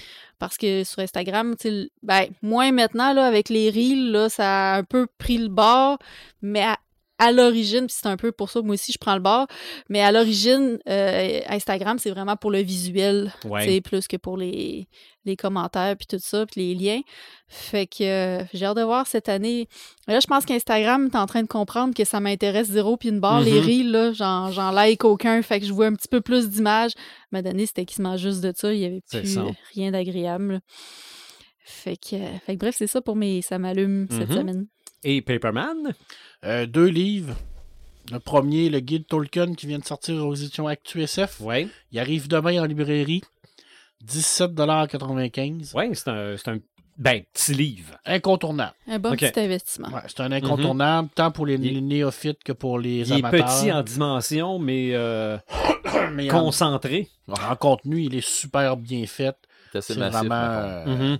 un livre avec, rempli de, de- de faits et d'informations. Oui. Est-ce que c'est- il y en a un sur euh, Lovecraft? Il y en a un sur Lovecraft, il y en a un sur Moore, il y en a un OK, sur... mais parce que c'est toujours le même genre de, de, Oui, de page toujours. Il y en a un sur le steampunk, il y en a un sur le Stephen King, il y en a un, euh, il y en a sorti un paquet d'autres. Puis euh, il y a cette Bible-là qui va arriver bientôt au Québec, qui est Vampirologie. Alors, c'est 700 pages de toute l'histoire des vampires dans la culture populaire. Mhm. Quand, quand l'épine est assez large pour pouvoir écrire le titre à l'horizontale, là. C'est parce que c'est une brique. Et là, on parle quand même d'un volume qui n'est pas très dispendieux. C'est- On parle de 40, 42 dollars canadiens. Calisse 700 ça. pages. Ouais, Et là, vous avez vraiment à l'intérieur de ça toute, l'histoire des vampires à partir du début en littérature, cinéma, télé, jeux vidéo, jeux, euh, roleplay, euh, Ouais. All the kit. Puis oui, il parle de Twilight. Ah, bon, non, ben, pas le non. choix, ça fait partie. Non, Non, non, ça fait partie de la Je me suis poser la question aujourd'hui. Alors oui, il en parle de Twilight. Non, non, mais c'est ça. Ça, ça aurait été c'est le- stupide, c'est le ça aurait été sommet, stupide de là. pas en parler. fait. Tout à fait, parce que c'est un phénomène. Mm. Et il y a une entrevue d'ailleurs. euh, Qu'est-ce que ça dit, c'est le sommet? Hey, donne-y une claque, je te la redonnerai tantôt. Euh, Je suis un troll. Il y a beaucoup d'entrevues également, dont une avec Anne Rice. À Ok. l'intérieur, donc, qui date de 2013, fait que c'est quand même assez récent quand même. Là. Euh, puis euh, c'est vraiment super intéressant. Mais j'ai commencé à le feuilleter, là, et c'est 100 pages. commence s'entendre. à commencer la guitare. Ouais, c'est exactement. Mhm. Je- je- Zigne à ligne. Et puis je te parle d'un d'un- un dernier Samalume. Ça, c'est un Samalume québécois, culture québécoise. Euh, C'est rare qu'on en parle, mais euh, samedi dernier, euh, moi, je suis un grand fan de l'émission en direct de l'univers. Euh, et samedi dernier, il y a une grande, grande, grande chanteuse qui n'avait pas chanté depuis 20 ans au Québec, qui est Diane Juster, Mhm. qui est venue là, à 76 ans, sur son piano, nous chanter une version de ce matin. Écoutez, allez voir ça. On parle jamais, on parle rarement de la culture québécoise, de la culture francophone. C'est pas dans notre tasse de thé non plus, parce que c'est pas vraiment de la culture pop. Mais quand on parle d'émotion en, chanson, allez voir ça. C'est époustouflant à 76 ans. 20 ans qu'elle n'avait pas fait de C'était pour euh, Dominique C'était Michel. Dominique Michel, effectivement. Alors, euh, si vous voulez connaître la culture québécoise un peu au niveau de la musique, c'était extraordinaire. C'était un beau moment de télé. Puis je pense que la télé, ça fait partie de la culture populaire. ça va rester marqué parce qu'elle a dit qu'après ça, on n'en referait plus. Fait qu'elle a dit, je suis, je suis venu pour mon ami Dominique. Puis après ça, c'est oubliez-moi. là. C'est terminé. C'est terminé par 65 ans. Ah oui, ben. que c'était c'était un beau moment de télé. Alors voilà, c'était mes trois, ça m'allume. Mhm. Moi, j'en ai seulement qu'un. Très bref, je suis en train de construire mon ensemble Lego NES que j'avais eu pour Noël, puis que j'avais pas le temps, puis que je Qu'on a vu dans le pré-show. C'est ça. Ben, juste, juste le NES. Ouais, juste le NES. OK? Il manque la télé. La télé devrait être fabriquée totalement en fin de semaine. Ah oui. Ah, il m'en reste pas bien, bien. Il m'en reste pas bien, bien. Mais euh, non, non, je capote. Je... Ce qu'on peut faire avec, un... avec des Legos, bon, évidemment, dans ce genre d'ensemble-là, tu te rends bien compte que des blocs qui ont été créés juste pour Ah, il y l'ensemble. a, oui, il y a- il y a un puis- travail d'ingénierie en Ben arrière non, oui, ça. n'a pas de bon sens. Ça n'a aucun bon sens. Euh, Non, non, c'est- juste de voir les petits engrenages à l'intérieur de la télé, puis le petit bloc qui empêche la manivelle de d'aller dans le sens Reculer. inverse. Parce que tu peux juste la tourner d'un côté, mais non, il y a un petit bloc qui tombe dans l'engrenage si tu essayes de la tourner de bord. Ah non, non, c'est. c'est, euh, Tout est pensé. Tout, tout, tout. De voir comment ils ont réussi à faire qu'a- qu'avec des Legos, tu as la prise de l'adapteur AC en arrière du Nintendo. Là. Mais là, à la fin, tu vas-tu arriver au même résultat? La princesse va être d'un autre château? Euh, je pense que le, le- le petit tableau qui tourne dans la télé est infini. Mario se rendra jamais à nulle part. mais ça va Le être jeu est buggé. Mais quand je pense à ceux qui font le, le, le, le, le Millennium Falcon ou le, le, le- le- le- la, la- L'Imperial Star Destroyer, Ouais, c'est ça. C'est, euh, il est gros comme la table ici. Là. C'était, c'était- Ah, c'était c'est- Ah, Parce que c'est ça qui est, qui est- qui est, euh, le, le problème à la fin. C'est qu'après ça, un coup qui est monté, il faut que tu le mettes à quelque part. Ouais, puis il est pris pour pas que tu aies d'animaux non plus. Ouais. Genre un chat. Ah, mais c'est assez lourd. Mort, C'est assez lourd. C'est plus lourd qu'une bouteille de whisky. Ouais, Ouais. mais, t'as- mais un chat qui a décidé que ça, c'était Ouais. pas d'affaire sur la table. Ça ah, se peut. peut-être, peut-être, mais j'ai pas de chat. Il n'y a, Bon, pas- il y a pas de danger. T'es save. Il n'y a pas de danger. Il y a juste ma blonde qui pourrait décider que ça va pas là, mais elle devrait, elle devrait, elle devrait elle le, prendre, un peu. elle devrait le prendre puis le mettre ailleurs. Elle sacra pas à terre. C'est ça. Mais de là à dire que je me lance dans l'achat de, de kits Lego, là, Hey, c'est parce que tu peux te ruiner là-dedans. là. ben, en tout cas, c'est, mais c'est, c'est le fun. Ouais, c'est le fun. Ça, ça, vaut le passe prix. le temps. Red. Euh, ben moi écoute, euh, j'ai rentré dans une communauté euh, de- dernièrement que je connaissais déjà sur, sur Facebook. J'ai cherché un petit peu pour des trucs sur HeroQuest, puis je me suis ramassé avec Yo Old Man. Ye Old Man. Euh, puis dans le fond, je me suis ramassé là-dessus où est-ce qu'il y a vraiment du stock pour HeroQuest. Euh, puis c'est- vraiment du monde. euh, c'est c'est un genre de fanbase où euh, tu peux te ramasser vraiment des trucs géniaux puis tout ça. Euh, puis là, c'est ça. En plus, avec euh, au dernier Gen Con, dans le fond, Hasbro, ils ont annoncé qu'il y avait la nouvelle extension qui allait sortir, qui, ça, ça va s'appeler Mage of the Mi- Mirror, qui vont sortir au. M'en allais tout garocher ça en anglais, là, mais au printemps 2023. Mhm. Euh, puis ça va être de quoi une, une grosse extension. Euh, à ce que j'en ai compris, c'est une pas pire extension qui s'en vient.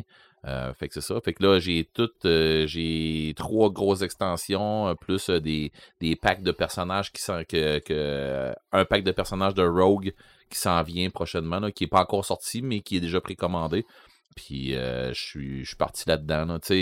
J'ai hâte de faire. Là, présentement, je m'amuse bien plus à moins à, à tomber là-dedans, mais j'ai hâte de pouvoir faire jouer mes, mes, mes, mes filles, euh, des, d'autres chums, des affaires comme ça.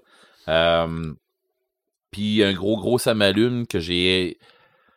J'ai, j'ai des attentes, clairement, mais j'ai hâte de voir à quel point qu'ils vont, qu'ils vont pouvoir rentrer dans mes attentes. Euh, Last of Us, Ouais. qui s'en vient sur HBO Max. Mhm. Euh, j'ai hâte de voir parce que moi, The Last of Us, The Last of Us 1, j'ai dévoré ce jeu-là. J'ai même eu un down après ce jeu-là, à savoir quelle sorte de jeu je vais jouer après. Parce qu'il n'y a pas grand-chose qui peut arriver à hauteur de ça, surtout les émotions qui font vivre. J'ai hâte de voir si la série peut nous faire euh, ressortir ces émotions-là, puis qu'ils peuvent nous sortir euh, de, de, de nous, de nous donner euh, un sentiment de, de, de- d'incursion tellement fort comme on a eu dans le jeu. Ben, t'as vu la bande-annonce? Oui. Puis? J'aime, j'aime beaucoup. OK. Puis j'aime beaucoup euh, qui qui ont pris pour Joël. Euh, et puis c'est, c'est, c'est ça. Fait que, euh, c'est le même acteur qui ont pris pour. euh, Le Mandalorien. euh, C'est ça, le Mandalorien. Mhm. Puis. euh, euh, Il porte un casque? Non. non, mais c'est le même, c'est, c'est le même, aussi- c'est le même gars aussi euh, que. euh, euh, pas, pas de Snake, là, mais euh, voyons, dans Game of Thrones. Là. Euh, oui, il y, a de- il y a déjà. il Ouais, s'est c'est ça. C'est, euh, voyons, Colin. il s'est battu contre la montagne. C'est ça. Ça a pas. ça c'est lui pas qui a tué la montagne pareil. Hein? C'est lui qui a tué la montagne. Hi, je suis pas sûr. Ah oui, tu la montagne. oui, la montagne est ressuscitée par. euh, Ouais. OK. Cersei. Ah oui, Ah, il, ça se peut. il tue, Ça il l'empoisonne. Il l'empoisonne, mais il se fait tuer avant. Ouais, ouais. C'est ça. Parce Moi, je me rappelle juste des pouces ouais, yeux. non, non, non, mais il meurt, là, mais je veux dire, il le tue pareil. Je veux dire, même si la montagne a gagné, il il est mort. OK. Mm. Mais t'as raison, il, il meurt. Ouais, ouais. OK. Parce qu'il fait comme le fin. là. Puis ah, Oh, j'ai, oui. ah, j'ai terrassé la montagne, puis il n'a pas vérifié qu'elle était morte. Non, c'est ça. Mais sauf qu'il l'a quand même planté. Dans Oui. Zombieland, il dit tout le temps double tap. C'est voilà, il aurait, Mhm. il aurait gagné. Ça aurait été fini. Mm, mm, mm. C'est ça. Mais bon, OK. que c'est ça. Et Yann, Yes. ça ça m'allume, toi? Ok, oui. Et mon Dieu! Passe pas à côté. Oh non. Euh, une série historique, je pouvais quand même pas passer là-dessus non plus. Mhm. Euh, la série Barbarienne. Oui. Oui. Ju- juste pour la simple et bonne raison qu'on entend les Romains parler en latin. Ouais. OK. Je me suis tapé un prof privé dans le temps que j'étais à Montréal pour qu'il m'apprenne le latin. C'est. Je tripe juste pour ça, puis le. La saison 2 s'en vient. hein. Oui. Puis J'ai m'a m'a broyé ma vie en les entendant encore parler en latin. Ah. Alors, euh, Mais dans ce temps-là, c'est sous-titré, j'espère? Oui, oui. oui. OK. Ouais, mais lui. Mais, il- mais toi, tu t'en fous. des Ah, ben c'est. Je m'en fous pas parce que là, ça fait longtemps. J'ai euh, j'ai pas. J'ai pas appris assez OK. longtemps le latin pour que je sois fluent. Tu sais, j'ai j'ai les bases. Mhm. Il me manque du vocabulaire, mais au moins j'ai les bases, les compléments OK. du nom, euh, compléments de verbe. Ça, c'est. Je, je me- je me débrouille. Comment ça s'appelle déjà notre podcast? Le podcast des crinqués. Et et voilà. C'est- Puis, en tout cas, là, c'est. euh, j'ai hâte à la saison 2, puis euh, Mhm. c'était, c'était moi, ça m'allume. OK. tu imagine donc le gars, euh, ouais, tu, tu parles quelle langue? Ouais, je parle français-anglais. Ouais, bravo. Moi, je parle français-anglais latin. Mhm. Quoi, latin, man? Ça va te servir à quoi?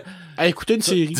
à, à écouter des Romains parlant latin. Laisse faire, je Puis si tripe, je moi. peux retourner dans le temps, dans le temps des Romains, je vais pouvoir leur parler. Ça arrivera voilà. pas, je m'en sac. Mais on peut lire des euh, Astérix en latin. Oui. Euh, Murena ont commencé à traduire, du moins les deux premiers tomes en latin. OK. J'ai les deux, j'ai les deux Murena en latin. J'étais tellement craqué que il fallait que j'aille la première édition du premier tome en latin. Puis euh, là, je me, suis- je me suis ramassé des, euh, deux, un doublon du premier tome, juste parce que je voulais avoir le premier tome en, en Ah, premier- ça, en première édition. On, on- C'est comme On- se ramasser on- deux tombes de la cité oblique. Là. c'est ça, on, on te Euh, comprend. Murena, là, c'est. Quand si vous tripez sur l'histoire romaine, là, Mhm. c'est la série à avoir. OK. On n'a encore jamais fond. fait de podcast sur les Non, Romains. Non, Mhm. c'est vraiment une histoire extraordinaire. Il y a les Aigles de Rome de Marini aussi Oui. qui parlent de, de l'histoire de Barbarienne. Ça, c'est, je les ai lus. euh, un peu plus euh, fancy. Oui. là. Ils sont beaux. Ah, ça c'est clair. Quand c'est Marini, euh, Ils sont beaux. va te dire, quand tu regardes ça, tu te dis tabarnache, euh, il n'y avait pas grand d'édron des, des, des, des- des Romains. Là. pas sûr qu'ils étaient tous beaux de même. C'est ça. ouais, Ben, les, les Romaines devaient être pas pires avec Marini aussi. ouais, aussi, mais je suis pas sûr qu'ils étaient Mm. toutes belles de même non plus. Marini, Mais des fois, bon. il exagère un peu. Et ta page Facebook, Bonsoir, Bonsoir, l'histoire, euh, on te suit là-dessus, puis on Ben, apprend merci. toujours plein de choses. Ben, merci beaucoup. Moi, Ben, euh, moi, pour vrai, je vois des affaires passer, je me dis, OK. Et il y a du monde, moi, pour vrai, je vois ça aller, là, puis je me dis, mon Ben, de toute façon, Dieu je que- savais pas qu'on avait des livres traduits en romain. Ah, Euh, en romain, en latin. Latin. Non, non. J'ai appris plein de choses aujourd'hui. Ben, oui. Yann, euh, merci beaucoup. ben, merci à vous autres de Ça m'avoir a invité. été euh, très, très agréable. Puis Mhm. euh, on a parlé des maps. Faut d'insuffisance. C'est ça qu'on- c'est ça qu'on avait dit à la fin de l'épisode 145, mais là, on est à la fin de l'épisode Ça, 146. je te dis, On faut s'en va au mois d'insuffisance. d'octobre, là. Mm, mm. Ah oui, On ça, on s'en pourrait, euh, va vers... faire un euh, le loup-garou. faut en faire un sur euh, faut en faire un sur l'Halloween qui s'en vient bientôt, Mhm. mais on va sûrement en avoir un entre les deux. Oui. Ben, Mhm. On va en Euh, faire deux sur le- l'Halloween. On pourrait faire les Bon, loups-garous. peut on aussi. les vampires. Mais euh, on on- on- les vampires, on l'a déjà fait, Ouais. Oui. Mais euh, on s'enlignait pour faire un licorne aussi, il y a deux semaines Oui, qu'on oui, a c'est vrai, moi, j'ai- arrivé. j'ai eu- moi, j'ai une autre demande à vous faire. Peut-être que ça va passer mieux que les cornes. Euh, théâtre. Oui, c'est Oui. vrai, Ouais, tu nous en on avais en avait parlé. déjà jasé. Ouais. Tatou, on, est- on était censé faire quelque aussi. chose aussi. Ouais. Mais euh, juste pour l'Halloween, là, puis là, je lance ça comme ça. Là, Mhm. Oui, on a fait plein d'épisodes avec des thèmes différents, mais sur l'Halloween, on Ah, n'a jamais ouais, fait. c'est vrai. vrai. Ah, On n'a jamais fait genre d'épisode d'Halloween. d'Halloween. Sur l'Halloween. OK. Hey, mais moi, je suis, je suis super triste. Ça se peut que je ne pas là, cette année pour le podcast d'Halloween. Ah ben tabarouette. Il y a le Salon du Livre là, qui tombe en même temps. Vas-y que tes priorités. Mhm. Hi. On va, regarder, on va regarder si on peut euh, gérer le, le Ouais. Ça. On va, on va en faire deux d'affilée, mais on diffusera Ouais, le deuxième mais deux semaines après. C'est vrai que... On va regarder ça. Mais euh, non, théâtre, on peut regarder ça pour le prochain. OK. Si c'est parce, parce que ça se peut qu'on se ramasse avec euh, un invité assez spécial. OK? Fait que si ça va comme on n'en dit pas de plus. On garde le suspect. Non, non. Exact. Puis de toute façon, euh, Je vous écoute, c'est sûr. Le théâtre, je, tri- je. Pour Ok. vrai? OK. Parfait. OK, parce que la culture pop, euh, bien avant le cinéma et la télé, c'était ça. Là. Ben, Mm. mais, hein. Puis c'est encore ça. De toute façon, ça existe encore aujourd'hui. Fait que non, non, ça va être quelqu'un qui sait, qui sait de quoi il parle. Mm. OK. Donc, ça sera pas moi l'invité. Moi non plus. Continuez de nous suivre sur notre page Facebook, sur les différentes plateformes de streaming.